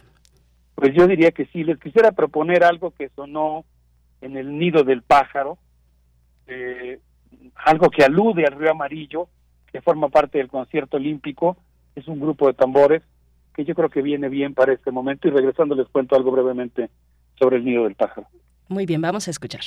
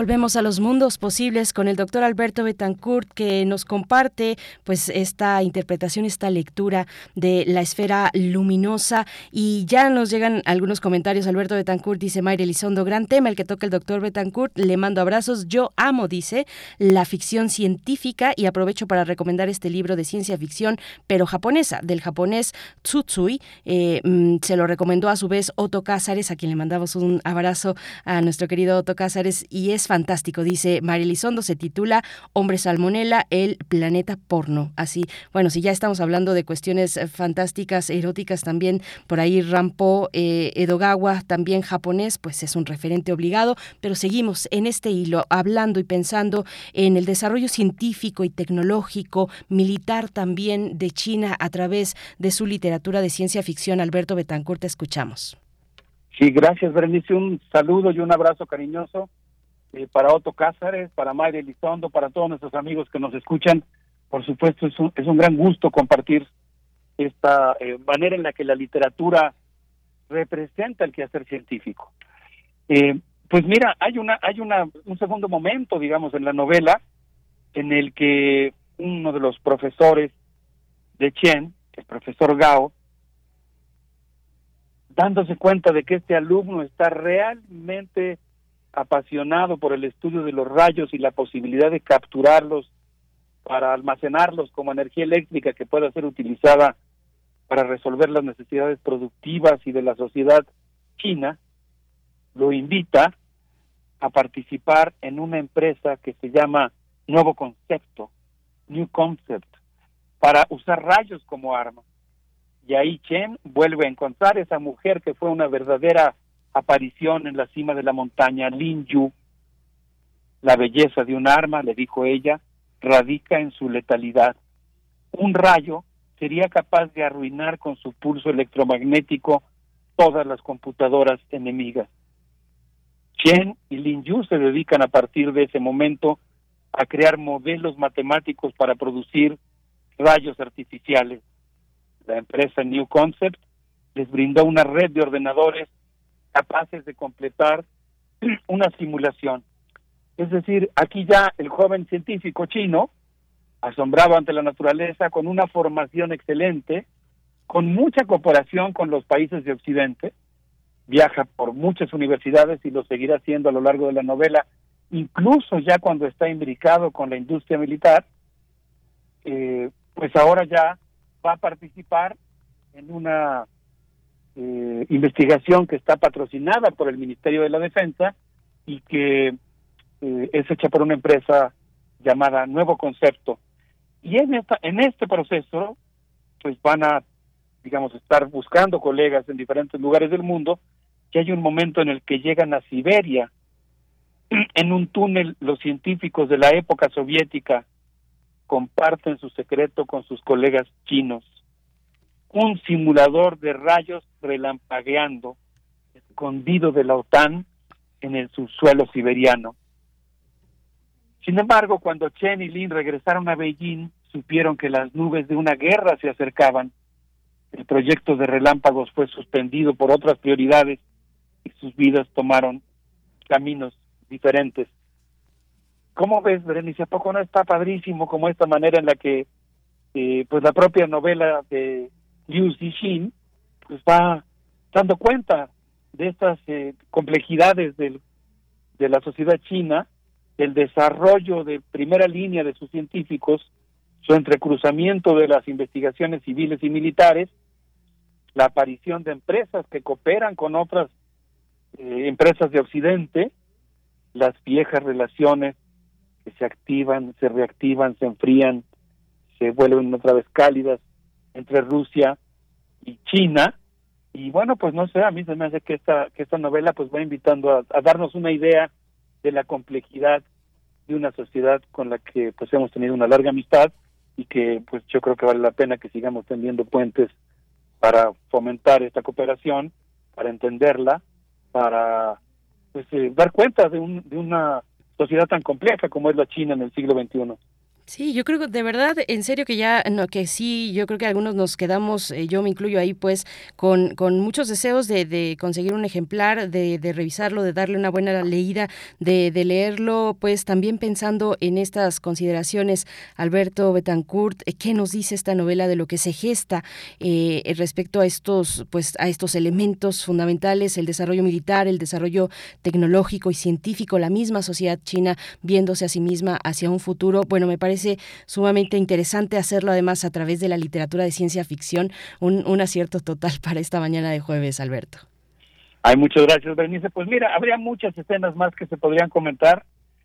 Solamente quisiera, perdón, mencionar una, cuando, pues yo diría que es casi un suegro, el general Lin Feng, el papá de Lin, invita a su casa al científico Chen, al joven Chen, y en su casa pues se lo recibe con una elegancia propia de esta élite muy culta china, eh, en una casa llena de libros, de obras de arte de China y de Occidente, y pues empiezan a platicar sobre un momento que a mí me estruja profundamente, me pareció terrible, que fue justamente el de la guerra entre China y Vietnam, y en la novela el general Lin Peng pues se cuenta cómo fue que se quedó viudo y murió la madre de Lin y habla de algunas de las estrategias que, que utilizaba el ejército vietnamita, por ejemplo, eh, desarrollando lo que llamaban abejas asesinas, trampas con abejas para, para proteger ciertos lugares. Y bueno, la, la, novela se empieza a volver muy terrible porque empieza a hablar justamente de cómo eh, en este mundo relatado por eh, la esfera luminosa, pues hay una sensación de acoso permanente que lleva a volcar la creatividad científica en el ámbito militar y a estar explorando continuamente la posibilidad de usar como armas cosas que a uno nunca se le hubieran ocurrido. Y yo diría que la novela no transcurre propiamente eh, poniendo el énfasis en el, digamos, en el, en el desgarramiento ético o en el dilema ético de Chen, aunque él todo el tiempo se mantiene en la línea de que a él le interesa la observación de la naturaleza desde un punto de vista, eh, digamos, más desinteresado o con menos fines prácticos, o por lo menos no con fines militares, pero las circunstancias lo van envolviendo. Entonces, desde luego, como ocurre en la novela, pues no se trata de que uno simpatice con lo que le pasa o que simpatice necesariamente con lo que le pasa a los personajes o con todo lo que les pase o las decisiones que toman, pero se me hace interesantísimo observar este mundo, eh, digamos, eh, visto desde, desde la propia República Popular China eh, y, y, la necesidad que siente de, eh, digamos, eh, pues garantizar su propia seguridad y todas las contradicciones del desarrollo de la sociedad china. Eh, qué, bueno que se te antojó, Berenice. Pues eh, sí, cuando y, y qué y pues qué qué pues qué interesante también esta última parte que comentas Alberto Betancourt cuando el contexto va envolviendo a, a, un científico en este caso o a quienes a través de la ciencia pues generan una gran potencia que no pasa desapercibida a los ojos de, de los de los poderosos. Así es que bueno, con esto nos estamos despidiendo de, de este capítulo de los mundos posibles. Alberto Betancourt, ¿con qué nos vamos a ir? Pues miren, yo quisiera proponer que escuchemos eh, un concierto que se dio para recibir el Año Nuevo en Shanghai con una pieza que se llama Los Espíritus, que fue retransmitida por la eh, televisión española y pues creo que va muy a tono con esos espíritus que se encuentran en lucha en la propia, en el interior del alma china, de la sociedad china. Yo siento que la novela es una primera lectura, insisto en que no es una reseña literaria, muy al estilo chino, con, mucha sutileza, está planteando algunos dilemas éticos que confronta esa sociedad y me parece que Los Espíritus es una pieza apropiada para quedarnos meditando sobre esto. Berenice, qué gusto, como siempre, encontrarnos. Un abrazo para nuestros amigos del auditorio. Te dejan varios comentarios en redes sociales que ojalá tengas oportunidad, sabemos que así es, de, de, atender, de pasar por ellos. Muchas gracias a ti, Alberto Betancourt. Qué delicia, qué delicia escucharte con esta propuesta eh, que a través de lo sutil pues nos muestra, nos deja descubrir, ¿no? Cuando a, a, uno en un, en un libro le dejan, le permiten ser quien, quien descubre, quien descubre a través de la sutileza, pues es, es, una, es un tesoro, es una maravilla. Así es que te agradecemos, te deseamos lo mejor en este regreso a las actividades presenciales en nuestra universidad. Alberto, muchas gracias. Muchas gracias, Berenice. Seguimos adentrándonos en este mundo misterioso para todos. Gracias. Vamos. Un abrazo. Un abrazo de vuelta. Vamos con este concierto de los espíritus y volvemos.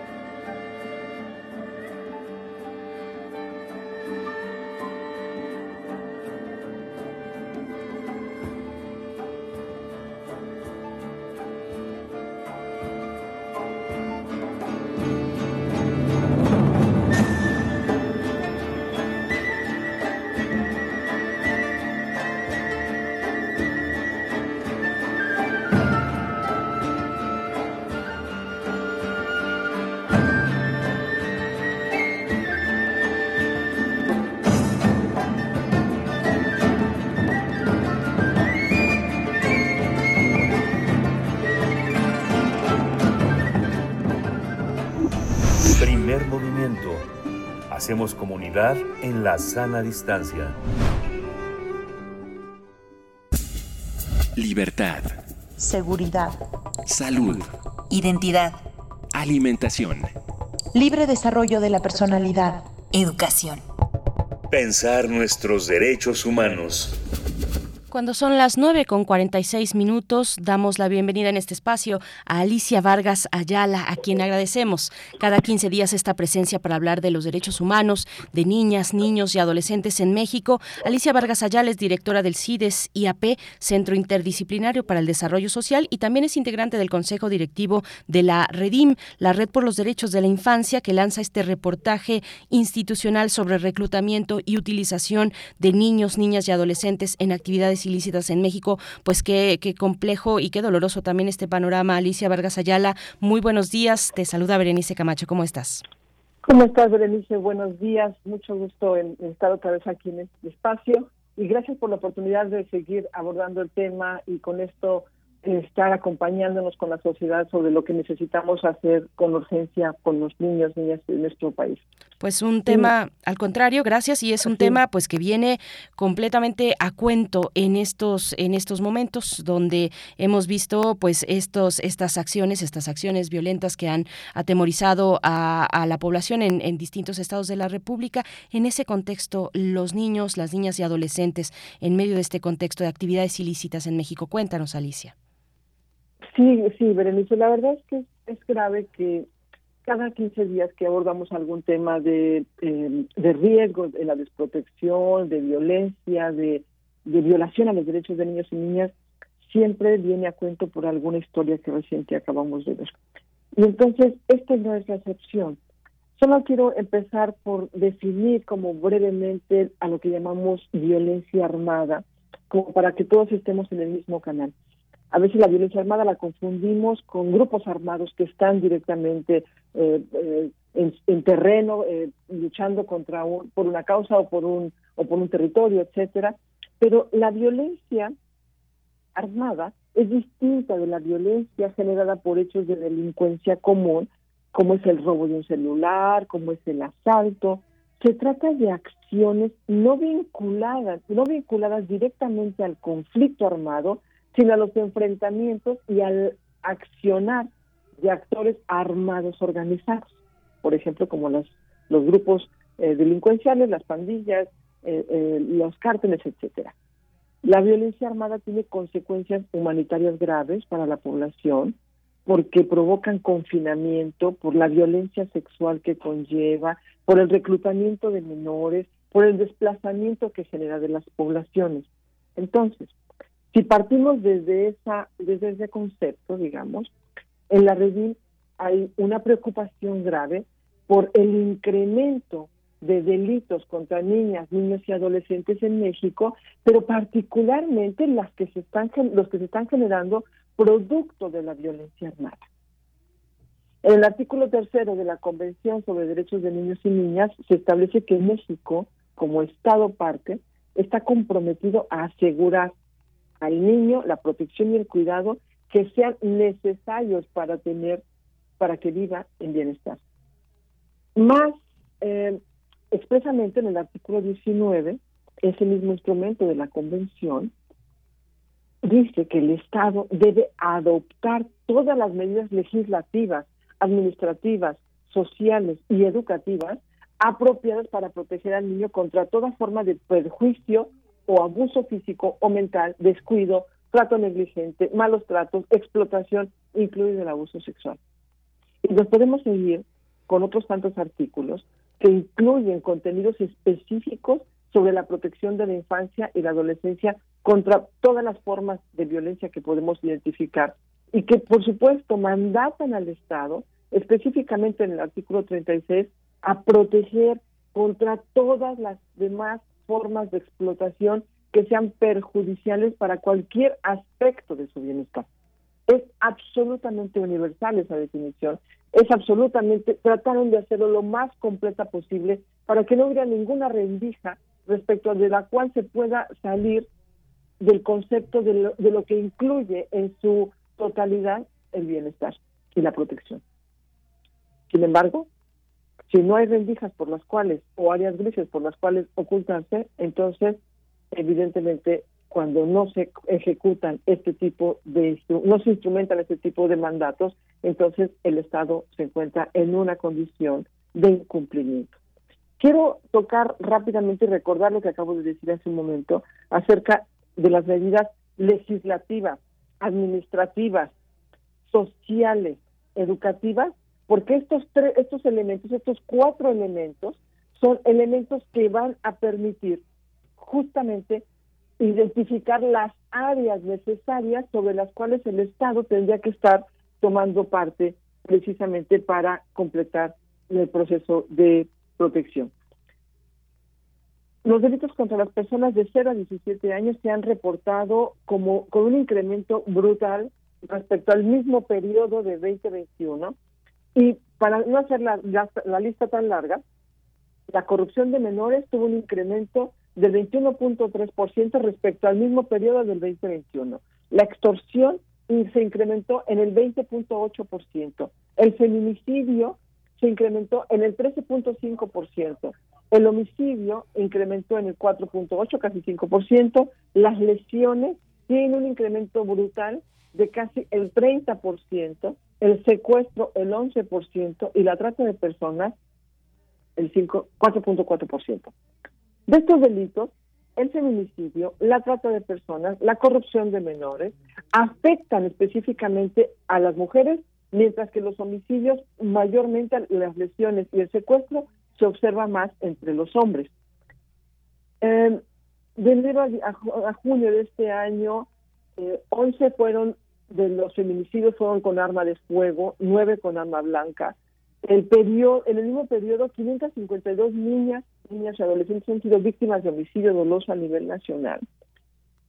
Por arma de fuego, en México, de enero a junio, 68 mujeres y 345 hombres. La verdad es que los estados en los que mayormente se encuentra el registro de estos delitos son el Estado de México, Nuevo León y la Ciudad de México. Estas entidades han registrado más feminicidios contra niñas y adolescentes, han registrado graves eh, acciones dolosas contra niños y niños y otra vez en el puntero de los feminicidios se encuentran el Estado de México, Nuevo León y Veracruz. Es decir, tenemos estados que se pueden identificar por las propias cifras oficiales, no es un reporte que Redín tenga como un registro específico privado, estamos usando los datos oficiales del sistema de, estadístico, de, nuestro país y por supuesto que nosotros solamente estamos dándole la perspectiva para poder eh, evidenciar cuáles son los contextos, la situación de los niños y niñas en este contexto. ¿Qué podemos hacer? Podemos hacer en realidad desde una perspectiva absolutamente intencionada, dirigida con la voluntad de erradicar, de exterminar este contexto, muchas cosas.